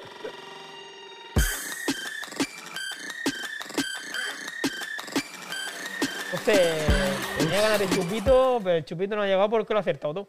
Sí, es que tal vez tampoco eran las cosas muy complicadas. Habría que poner que el chupito, porque vemos que la gente viene con más ga- ganas de bebérselo que de no, te lo dije. O sea, hay que poner algo que la gente no quiera beberse. O sea, Claro. además de poner los bichos, pues pones una bebida de esas Ah, pues, de ver, y- Rusia, de esas de 98 grados, Pero, que la, ver, peña se lo ve y le pero quema la ver. Yo me he gastado un chepavo en esa, en esa botella de Jäger, yo no me la voy a beber.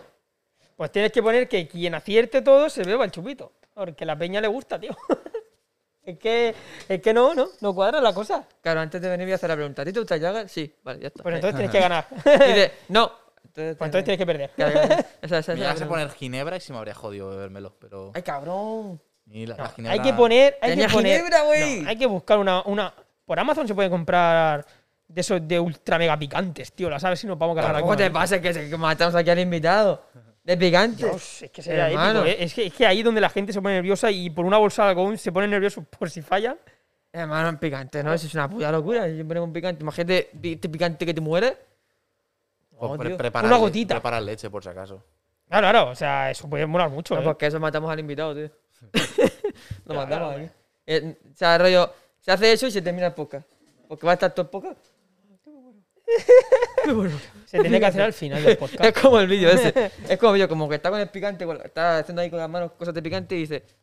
O sea, se la mete en la boca y dice, hostia, hostia, que pica. Después dice, ay, se rasca el ojo, mis ojos. Ya, ya se acabó el vídeo. Y después Corta. le toca, le toca a lo otro el ojo, no sé qué. se Madre mía. corta, corta. Corta, corta. Bueno, eh, coméntanos. Bueno, sí, coméntanos. Que no va a comentar. Hombre. No, no lo he comentado tú. No, pero a ver. Tu vida sexual, ¿qué era? ¿Te imaginas? No, pero a ver, eh, el tema de las noticias. tu vida sexual. Estás tú me metido en el tema de las Sí, noticias. sí, o de lo sea, mundo. visto lo visto, te estás informado. Sí, Sí, a ver, no es que vea la- el telediario, Sí. eh, ahí no me meto, pero sí que sigo a varios periódicos por, por Instagram, intento seguir a variados, Ajá. El Mundo y El País, ¿no? que sería como el representativo de la derecha, El Mundo, y la izquierda, El País. Y siempre me entero pues, por ahí por lo que dicen y sobre todo también pues, por, pues, un poquito por cuentas de memes que son también informativas. de Army, eh, la primera vez que vi algo de, sobre el tema Colombia Sí. fue por, por Ceci Army. Y Sí. porque subió un vídeo, entonces ahí empecé a informarme y tal. Y, y luego tardó mucho en subirlo un medio oficial. Y el tema de Palestina igual. Entonces es como que eso también me sirve para estar al día. Twitter también. eh, porque al margen de seguir a cuentas de meme, también sigo, sigo a gente, pues yo que sé, que me Ujú. gusta lo que suele subir y de vez en cuando pues suben alguna razón reivindicativa. Y me entero por eso y luego ya más tarde veo cosas, a lo mejor mi, ma- mi madre me lo comenta por las noticias, digo yo, pues ya lo sabía yo de hace unos días por, por Ujú. internet. El tema del, a ver, del Euromaidán, ¿tú te enteraste de eso? ¿De cómo? ¿Del Euromaidán? No, no sé exactamente qué es. Bueno, lo dije el otro día, pero el tema del Euromaidán es un tema de, que ocurrió muy importante Se me ha olvidado. a nivel mundial y como era una época en la que uno se hacía esto de se hace viral por Instagram y más, Ah. nadie se enteró prácticamente qué es lo que pasó en Ucrania. Eh, sí, ¿no? Eh, me quiere sonar que salió el, el actor este de La Casa de Papel. que me- Hostia, pues eso ya no lo sé yo, ¿eh? si ha salido algo. de eso. sé que hubo un conflicto en Europa del Este, como ¿Sí? que hubo un país que intentó, eh, estaba empezando a armarse, que estaba empezando a, a echar a gente del otro país. No sé si es eso o... No, o sea, vamos a ver, el, Euro- el Euromaidán fue cuando Ucrania quiso involu- bueno, meterse dentro de lo que es la Unión Europea. Vale, no, eso... Y por eso, bueno, ahora sí que está saltando de que Rusia se está liando allí en Ucrania, un- un- como un conflicto, que están metiendo tema y demás. Entonces, el Euromaidán es un, es un problema como. Porque ahora se está comentando lo de Colombia, se está comentando todo eso, pero lo de Euromaidán fue, Mm. eh, fue lo que está ocurriendo ahora, pero a niveles enormes. La Mm. gente en Kiev, en la calle, pidiendo por votación democrática el que se salieran o no. Se llegó a un acuerdo de la Unión Europea con el presidente de Ucrania en ese momento. Y, y Claro, bueno, y al bueno- final el tío dijo que no, que era un prorruso y al último momento dijo que no. Mm. Que no lo vamos, lo ¿no? bueno ahora de las redes es que estas cosas las podemos ver Claro. y tío. desde nuestros países podemos apoyar. Antes no, Claro, es como tío. que ahí estaban totalmente solos y si te enterabas era porque lo subieran a noticias y eso era ya mucho más complicado porque Sí. te controlaban Sí, como, sí, sí. como querías. Ahora tienes más libertad de, de lo que puedes encontrar por, de- por tus noticias y fuentes fiables. Pero, pero no tenía ni idea, la verdad. Pues- Al final es una zona muy conflictiva. ¿A ti qué te mola? ¿A ti qué te mola e- el tema de las noticias y, y el tema que haces trabajo sobre ello? Míratelo en Netflix, hay un documental que va sobre eso solamente, que se llama El invierno más frío. ¿Lo que se llama? Era un más frío. Eh, búscalo Mm. y míratelo porque te va a molar muchísimo ese documental. Me lo miraré porque Es una pasada. Siempre hay mucha problemática. Y cuando ha habido problemas, tal, no me ha pillado un nivel en el que yo dijera, puedo hacer algo para, para cambiarla. Tampoco es plan eh, saturar de un montón de causas sociales, porque Sí, si sí, estoy claro, claro. subiendo eso, al final la gente dirá, "Ah, joder, te enganchas a cada cosa y al Claro, final claro. me lío, ¿no? Hay que tener un- siempre un frente claro. Sí, sí, pero eso fue algo muy Claro, brutal y pero que... sí, pero tengo muy claro de que cuando ocurra algo que yo crea que pueda aportar mi granito de arena, me, me meto ahí y me, y me informo siempre. Sí, sí, pues a día de hoy sigue eso. Son 7 o 8 años de una guerra escondida ahí que nadie le ha dado importancia, pero se estaban matando en la frontera. Mm. Literalmente se estaba matando gente ahí en la frontera y ahí como que en Europa no pasa nada, está todo correcto y bien, pero no. Sí, eso además lo vi, como que estoy viendo un poquito sobre ese tema porque en proyectos editoriales tenemos que hacer una revista eh, en equipo eh, sobre el tema que quisiéramos y escogimos hacerla sobre fotografía en blanco y negro y de uno de los fotógrafos que íbamos a incluir en el número eh, metimos a Gervasio Sánchez, que es un premio nacional de aquí de España Ujú. y el tío ha sido como bastante referente a nivel de fotoreportaje de guerra. Sí. Y el tío pues ha trabajado mucho en la zona de los Balcanes y el tío, lo- una frase que me impactó mucho suya es que dice tal, dice, yo iba a cubrir una noticia y a las dos semanas no lo era. Yo pasaba fotos de gente descuartizada o, Sí, o gente, no descuartizada, pero ya- había imágenes muy impactantes de, pues de, de niños con prótesis de, por, de una serie que hizo él llamada Vidas Minadas, que era de que la habían, eh, de, pues, las minas antipersonas, pues Sí, un montón sí. de gente eh, pues, con prótesis por culpa de eso. Y eh, mandaba esas fotos, eh, se subían al noticiario y a la semana siguiente o al día siguiente Ya había era olvidado. noticia. Y era como que las notici- la, las guerras se acaban para nosotros eh, según acabara el telediario. Exacto. Y claro, él indignaba mucho porque se parecía que llegábamos a una, a una guerra nueva y que luego ya no importaba. Y hay guerras que siguen teniendo lugar. Sí, sí, sí, no, no. es Y, ca- y cada vez se eso. menciona más o menos. Lo de Palestina eh, sí, estaba ocurriendo ya de antes. Lo que pasa es que no nos enterábamos. Claro, claro, nadie, nadie hizo Mm. hincapié. Yo Y- cuando me enteré de la Palestina le pregunté a un amigo que fue el que me lo contó y dije yo, pero esto ¿desde cuándo lleva pasando esto? Y dije, "Fo, pues esto viene desde, desde... Bueno, el problema ya viene desde la Segunda Guerra Mundial de allá Claro. atrás, de cuando ya metieron a todos los judíos ahí. Arrastrando, va todo arrastrando. Es que yo no me enteré de eso nunca. Claro, Como- lo ocultan mucho y, No lo sé. Y hacen bomba de humo y te meten, pues, eh, mira, ha ganado Israel Eurovisión. Y, y te quedas en Eurovisión, pero si no estáis en Europa. O sea, ubiquemos, ¿no? Y luego. Eh, Eurovisión es más politiqueo de otra- que otra Y, cosa. y ahora ha pasado, por ejemplo, eh, esto lo, lo vi yo y dije, seguro que lo van a utilizar como bomba de humo cuando eh, Israel consiguió como eliminar el COVID y como que ya había gente sin mascarilla por Israel y demás. Sí. Y digo, esto lo van a utilizar como un lavado de cara de, mira, Israel es Estado que ha conseguido que la gente no tenga COVID. Y yo pensando, digo, Estado ilegítimo. Y es como no estáis hablando de Israel como se debe. Y seguro que, y seguro que Palestina, digo, ahí siguen eh, sufriendo por el COVID.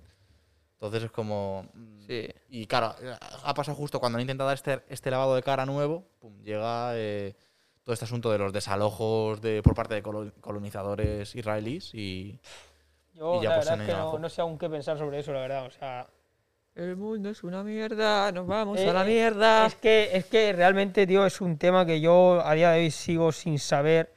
O sea, tengo claro lo que ha pasado, pero en sí lo de que también Palestina desde Gaza ataque ciudades con civiles, que a lo mejor, no sé, no creo que tengan la culpa, a lo mejor hay cosas que éticamente se enfrentan por un lado y por otro. hombre, directamente es eso, que Pero- bombardearon hace poco una zona de, eh, próximo a un colegio, que era una- Sí. creo que era un punto militar, y Israel lo bombardeó y dijo, sí, lo hemos bombardeado, dice, pero es culpa de, de Palestina por poner un emplazamiento militar cerca de un colegio. Que no- si no quieren que bombardeemos un colegio, no lo pongas Ya. al lado, y es como, no bombardees No colegios. bombardees, hijo de puta. Estás bombardeando Ya. a niños, y es como... No, y en parte también eh, el tema por parte de Palestina, es verdad, en parte, joder, no pongas un maldito campamento militar al lado de un puto colegio, tío. Ya, pero que Pero- tampoco tiene que ser bombardeados. Ya, ya lo sé. Bueno, pero, ya, que ver, va a ser bombardeado. Al Ojo, final, al fin y al cabo es una el guerra. tema de los bombardeos sí que es cierto que, por ejemplo, iban a tirarle un- a un edificio y avisan antes, ¿eh? Cinco minutos antes avisan. Avi- Claro, avisan, pero claro, eh, te tiran el edificio donde vives o, o a lo Claro. mejor no donde vives, pero evidentemente los edificios que dudo mucho de la, de la potencia estructural que tengan, eh, dudo mucho de que si te derriban un edificio al lado, el edificio donde vives tú no tiemble y no les haga una grieta y no te toque irte porque se va a caer el edificio. Sí, sí, sí. O sea, no son... no- No, pero me refiero que al menos da tiempo a salvar vidas, tío. Claro, da- bueno, no sé, me parece un poquito... Imagínate que te dicen ahora, oye, vete de aquí porque lo vamos a bombardear, ¿sabes? Pues da ahora mismo el podcast se dejaría así, ¿no? Y nos echaríamos a. No hay más. Pero No, sé, que al son- final- son movidas que no. No son movidas que no deberían de pasar, pero pasan pues, por lo de siempre, por el poder, ambición. Ya, no sé. Una, molaría un mundo que sin guerras, tío. Como principio, el problema aquí fue que Europa cogiera toda esa gente y la pusiera en otro sitio. No veo el sentido de hacer eso. No, pero no- Pero ahora, en ese momento, pasada una segunda guerra mundial, claro, es que no sé en qué, en ese momento no sé cómo.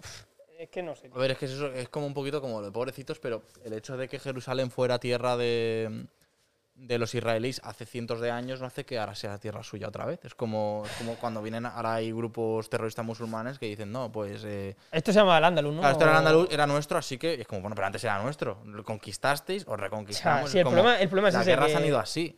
Como ahora no puedes hacer una guerra, pues, pues mira, porque No, no, si no, nos no so- ponemos- no somos los señores feudales de antes. Aquí- si nos ponemos así, viene el Homo sapiens ahí. El problema de la humanidad ha sido ese, que hemos dividido terrenos, tío. Claro, tío. Si hubiera A sido ver. todo, todo junto. Es un, es un- son tonterías, a lo mejor esto puede sonar muy raro para alguna gente, pero si avanzáramos todos como humanidad en sí, como raza humana, Cuando pase eso, no, no, que todo hubiera avanzado mil millones de veces más rápido. O sea, si todos los, los países se hubieran unido juntos para avanzar, Marte, objetivo Marte, y todos los países ponen de lo suyo, ya estaríamos en Marte, pero, pero desde hace, hace, años. hace 10 años.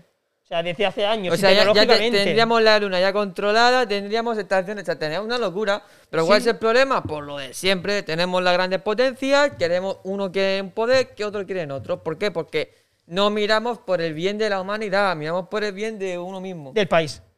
En plan, No, este del país, tiene no, que de uno ser mismo. De uno mismo. de uno mismo, pero en sí se basa en país. O sea, al fin y al cabo es el país. Sí, O sea, sí, pero Alemania siempre, es mejor pero que todo, no sé quién, o no todo sé quién. empieza es uno mismo. Todo empieza por el, porque yo quiero poder, yo quiero poder, y ya está, así que no hay más. Y Hablando de todo esto, del espacio. ¿Has visto como hilo? Esta noche, según ha dicho Marco 101, a las 10 y 40 y pico, se van a ver los satélites Starlink. ¿Qué opinas, Yenei, sobre el tema de los satélites Y sobre La el que tema está liando de- Elon Musk en el cielo. Elon Musk, ¿qué Primera- opinas? Primera noticia de ese, de ese satélite. No, pues Elon Musk No, sea, el, el cinturón de Starlink. O sea, son. ¿Cuánto? Son 60. No, ahora más seguro.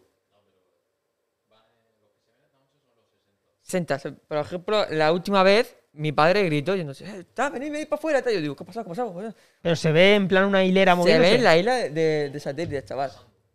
Pasando así. ¿Qué dices, tío? Eso no lo he visto en mi vida, tío. Escúchame, esta noche a las 10 y 46. Te asomas a la ventana y lo, y lo verás, tío. ¿Pero qué? ¿En dirección a qué dirección tengo que Pues mirar? no, si la última vez que lo vi iba en dirección para allá. Aquí Eso- no tenemos todos un patio de 360 grados, ¿sabes? No, no, pero en el, en el móvil, en el móvil hay una aplicación que te salen los satélites y te salen los Starlink.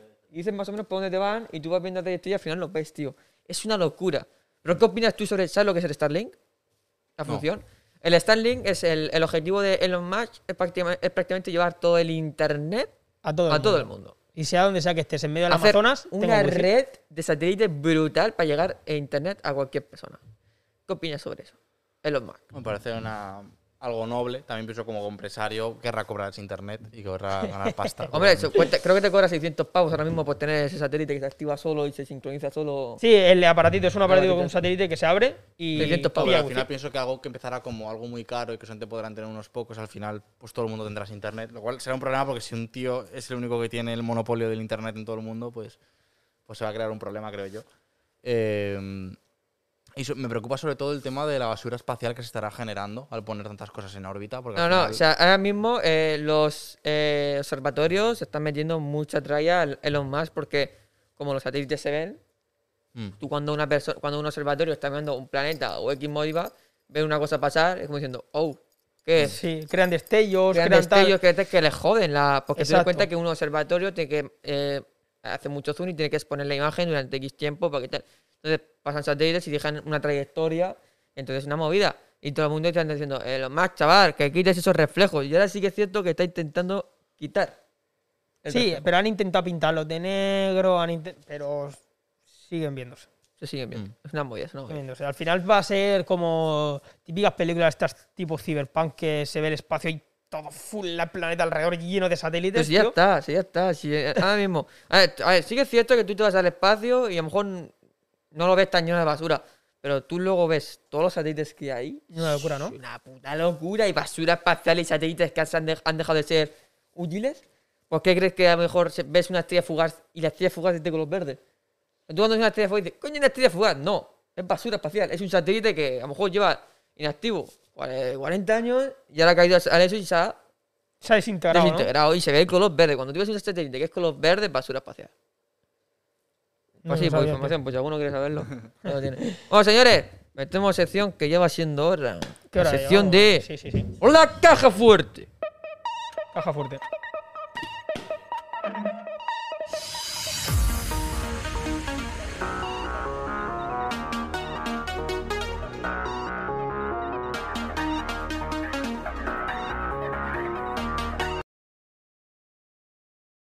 A ver, ¿te viste el directo último que hubo?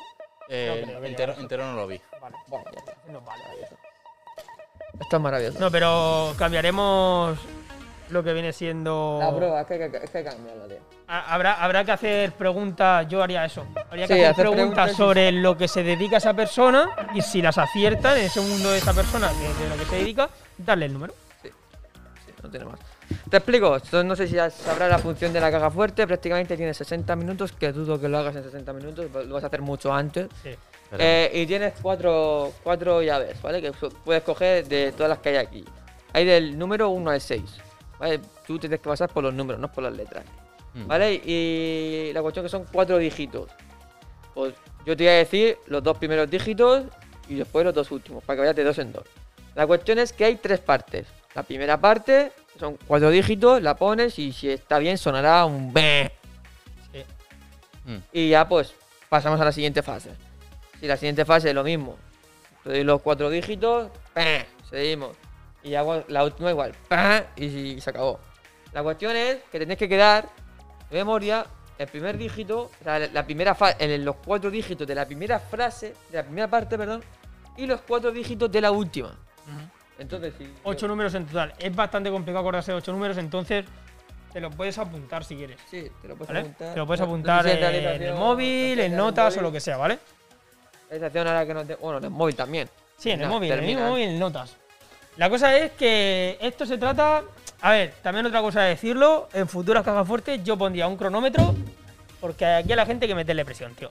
Sí, o sea, la Tiene que haber gente que no encuentre lo que ponga lo que, no- lo que haya en la caja fuerte. Sí, a que ver, no lo la- vea. la- la- en- eh, a- cuando terminemos el mes de, de mayo, se hace eh. una remodelación de todo el programa. en junio se hace una. No, de todo el programa no. No, de todo el programa, tenemos- de todo lo que que- tenemos, tenemos una semana, tampoco tenemos tanto. sí, tío, de todo lo Eh, haremos, haremos rollo una. No se ha visto nada. haremos una, una remodelación en el sentido de las pruebas, para que haya mejor. Para que sea mejor. Sí. Que no hay más. Bueno, pues. Empieza el tiempo. Y aquí tienes tus llaves. Y vamos allá con la primera parte del número. La NASA lanza el Relay 1, que fue el primer satélite repetidor de comunicaciones. ¿En qué año? Hombre, Ni puta idea, ¿no? hombre. no sé, me ve, me ve pinta de ingeniero aeroespacial. Puedes empezar de un Eh. punto y decir número, número hasta que llegues al bueno y te lo digamos. Efectivamente. A ver, Tipo como ahora caigo. el, el hombre pisó la luna en el 69. 1950. No, bueno, a ver. Sí. Sí, pero tienes que. Piensa en el, número, en el último número, no en el En 1900. los dos últimos En números. los dos últimos números del En lo- año. Eh, 52, No, Más, 53, no, 54, más, más, más. más. 55, más, 56, más, 57, más, 58, más. 59, 32 por 2. 32 por 2, eh, 64. 64. No, eh, 30 no, perdón, 31 por 2. 31 por 2. Eso yo gilipollas. 31 por 2. A 31. ver, repite. 31 por 2. 31 por 2. 31 por 2. Eh, 62. Vale. Vale. En Vale. 1962 se lanzó ese. 62. En 1962 se lanzó, la, la NASA lanza el Relay 1, primer satélite repetidor de comunicaciones, por el número 62. 62. Relay 62. Xianchu. Y vamos con el último, eh, de los, de los cuatro dígitos. El Real Madrid se proclama campeón de la liga con la máxima puntuación lograda hasta la fecha. Ni puta idea, ¿no? Es que yo soy de Barça, entonces. Oh, shit. Oh, shit. Máxima puntuación. Eh, Pues empieza. Shit. ¿en- de est- ¿Este siglo o el pasado? ¿Siglo XXI o siglo XX? Porque el Madrid tiene ya tela de tiempo. Serán en 1900 ese. Claro. Hombre, Ah, sí, Sí. claro, claro. Decir Sí, el- sí, sí. sí, Hombre. me cago en 10. claro. Voy a decir en el 74. Uf, menos. Menos. En el 63. Menos. Menos. 55. Más. 58. Más. 61. Sí. Sí, ahí está. ahí el 61. Vamos, vamos. 61. El Real Madrid se proclama campeón de la liga con máxima puntuación lograda hasta la fecha en el 61. Hay que ponerles un globo que vaya subiendo de aire y Es que se va. a- ¿Ves? Ha sonado bien eso que está correcto. Ok. Segunda fase. Eh, no te emociones con el humito, ¿eh? Realizador se nos emociona. Segunda fase. Vale, muy bien. De 62 a 61. 204. 204 dividido entre 6. ¿De cabeza tengo que hacerlo? Hostias. De cabeza. Yo- yo- Boli, dame un boli. Boli. ahora- ahora- Boli, realizador. No, no, no, no, boli, boli, boli. Bien, de móvil nada. Dios. Toma. Llevo- años sin hacer una división. Bueno, espérate, te, da- te Pues un ahí va la cosa. Aquí me traéis al de artes. A, reír- a Claro. reírse. 204 entre 6. Toma, te doy un full más grande. 204 entre 6, ¿era? Sí, do- no, eh, sí, 204 entre 6. Aquí la juventud, habiendo intentado hacer divisiones. Jeje. Tachamos como un denominador múltiple. 34. Muy bien, correcto. Efectivamente, 34 es 204 dividido entre 6. Pues quita el código este, lo quitas y pones Bien, 34. joder, lo ha hecho rápido, tío, no está mal. De hecho, rápido. Hay gente que se ha, se ha demorado mucho. Sí, sí que dice, Dios, la división y empieza a ver el capuruzón ese. Yo literalmente, yo, yo si tengo que hacer la división, no sé. Claro, sí, hostia. Yo no sé. A a mí se me ha olvidado, tío. Eso es una puta locura. Es una puta locura. Vale, siguiente pista, siguiente tal. 12 en inglés. Eh, 12. Hombre, Le has dicho del rey. Tenía que decirte 12. ¿Cuánto es 12 en español? Y lo he dicho. el realizador se parte el culo porque el realizador fue el que, el que escribió 12 en español. Y dice, bueno, 12 en inglés, ¿cuánto es? Lo ha dicho del revés. Bueno, pues nada, muy bien. A eso aspiramos en esta vida. El siguiente es el número 12. Que es la segunda fase. Muy buenas en él. Efectivamente, 12 en inglés es 12. Hostia, qué cagada, tío. ¡Qué malo, tío! Vale, segunda Vale. fase completada. Segunda fase, aquí no tienes que apuntarte el número. Eso no vale. ¿vale? Y vamos con la última. Hitler se pro- convierte en el líder del partido nazi. ¿Qué año fue? Fue en el 1900. Claro, la Segunda Guerra Mundial empieza en el. En el 37, creo. 39. Ujú. Y se recla- reclama líder del Claro, partido líder del nazi. partido nazi. Eh, el 31. Más. ¿Más? 30 Menos. y- ¿Cómo, cómo, cómo? Perdona. Menos. Vale, vale, verdad. Menos, menos. Menos. 28. Menos. 25. Menos. 22. Menos. Joder, 1919. Más. Más. 20. Más. 21. Sí, vamos, 1991, efectivamente, Hitler se convierte en el líder nazi, en el líder del partido nazi. En el líder nazi. En el líder nazi. Sí, el líder nazi, el líder del partido Y nazi. el realizador. No vuelvas a hacer las preguntas tú, ¿eh? Cago en diez. Cago en la leche. Y la última parte. Se la vas a decir tú y yo vengo ya. Voy a decirlo tal cual la frase. Torres Gemelas. 11S. ¿Torres Gemelas? Sí. 11 de septiembre, 11 de... Sí, sí, sí. A ver, pueden ser varios números. eh, 11 del 9. 1109. ¿Qué número entonces vas a poner? Eh, si tienes solo los dos últimos, 09. ¿No? O el 2001. Claro. Puede ser el 2001, puede ser el 11, puede ser el 09. Hombre, yo pondría el 11, que sería el... Ponlo. Y, y si suena, es que es correcto. Si no, no.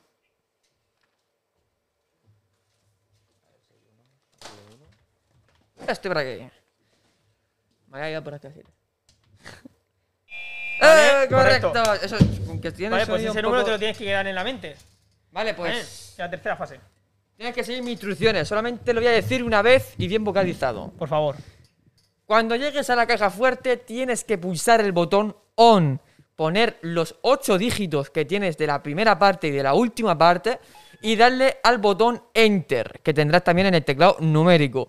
Una vez que hayas puesto el código, se te tienes unos segundos, creo que son dos segundos, Sí. para girar la manivela que tienes. eh, a nada, la misma eso tienes una pequeña así que metes los dedos, le das la vuelta y ya, abres la puerta y ves lo que hay dentro. No puedes decir nada de lo que hay dentro. Puedes decir, bueno, Ni puedes tocarlo, opinar, ni ni tocarlo. acercarte. Abres, Solamente ves abres, ves y te vas. y cierras. Así que, ladies, tío, pues ya, échale un smoke.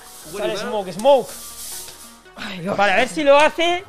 Segundo invitado que lo hace, a la primera todo bien. Bien.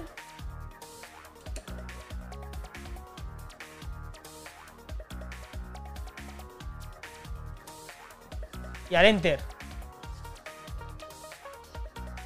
¿Vale?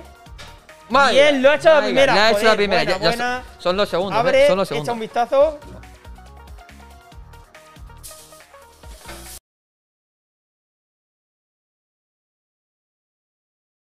Será porque hay que firmar Porque, una puta hoja. porque todo el poder está ahí en esa caja. ¿Me explico? Por eso hay que fallan cosas aquí. Porque todo el poder está en esa caja. ¿Qué opinas? ¿Qué, qué has visto? Puedes hacer una opinión de lo que te dé la gana. Ah, que entiendo, ah, entiendo cosas. Ahora entiendes cosas, ¿no? Entiendes el porqué, ¿no? De, de- de todo esto. Me esperaba, me esperaba algo desagradable. Pero... Algo desagradable. Algo Claro, desagradable, la algo verdad. rollo... Pero es que, ti- claro, es que si metemos algo desagradable tiene que ser como un premio. Porque Claro. has conseguido ganar algo, una prueba. No, digo, me esperaba algo rollo como la resistencia, que metían ahí a un tío cortando... cortándose la... eh, que era- se un cortaba- iPad ahí con un vídeo asqueroso, ¿no? Algo así. Aquí vamos al siguiente nivel. Tú ten en cuenta que eso que hay dentro, bueno, como tú has dicho, que a lo mejor hay gente que se le cambia lo que hay dentro. Claro, es que a lo mejor no le hemos puesto lo mismo que los demás, o sí, no. Claro, Claro, puede ser.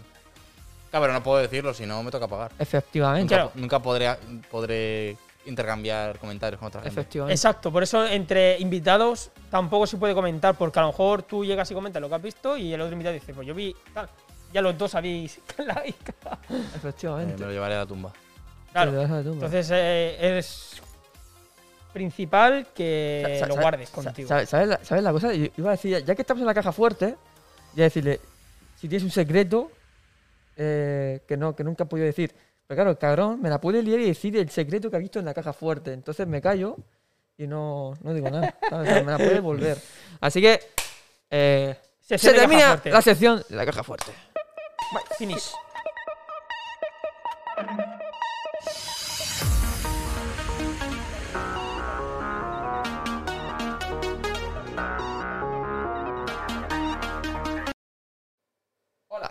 ¿Qué tal?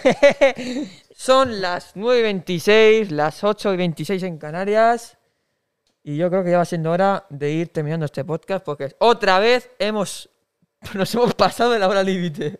Siempre, tío. Siempre nos, se nos va la puta Siempre chota. Siempre nos empezamos pasa aquí a hablar de sueño, empezamos a hablar de tal. No dejamos hablar al invitado, nos enrollamos entre tú y yo, no dejamos hablar al invitado. Es jodido eso. Es jodido, es jodido. O sea, estamos, Es estamos- jodido, tenlo en cuenta que no somos. Expertos en lo que siendo podcast ni radio, pero bueno, pro- poco a poco. procaster, no somos procaster. Estamos poco Pero a estamos poco. intentando los ladies. Eh, ¿qué, qué, qué, por qué me da por decir ahora esa puta mierda, tío? Sí, ladies and gentlemen. No voy a decir más.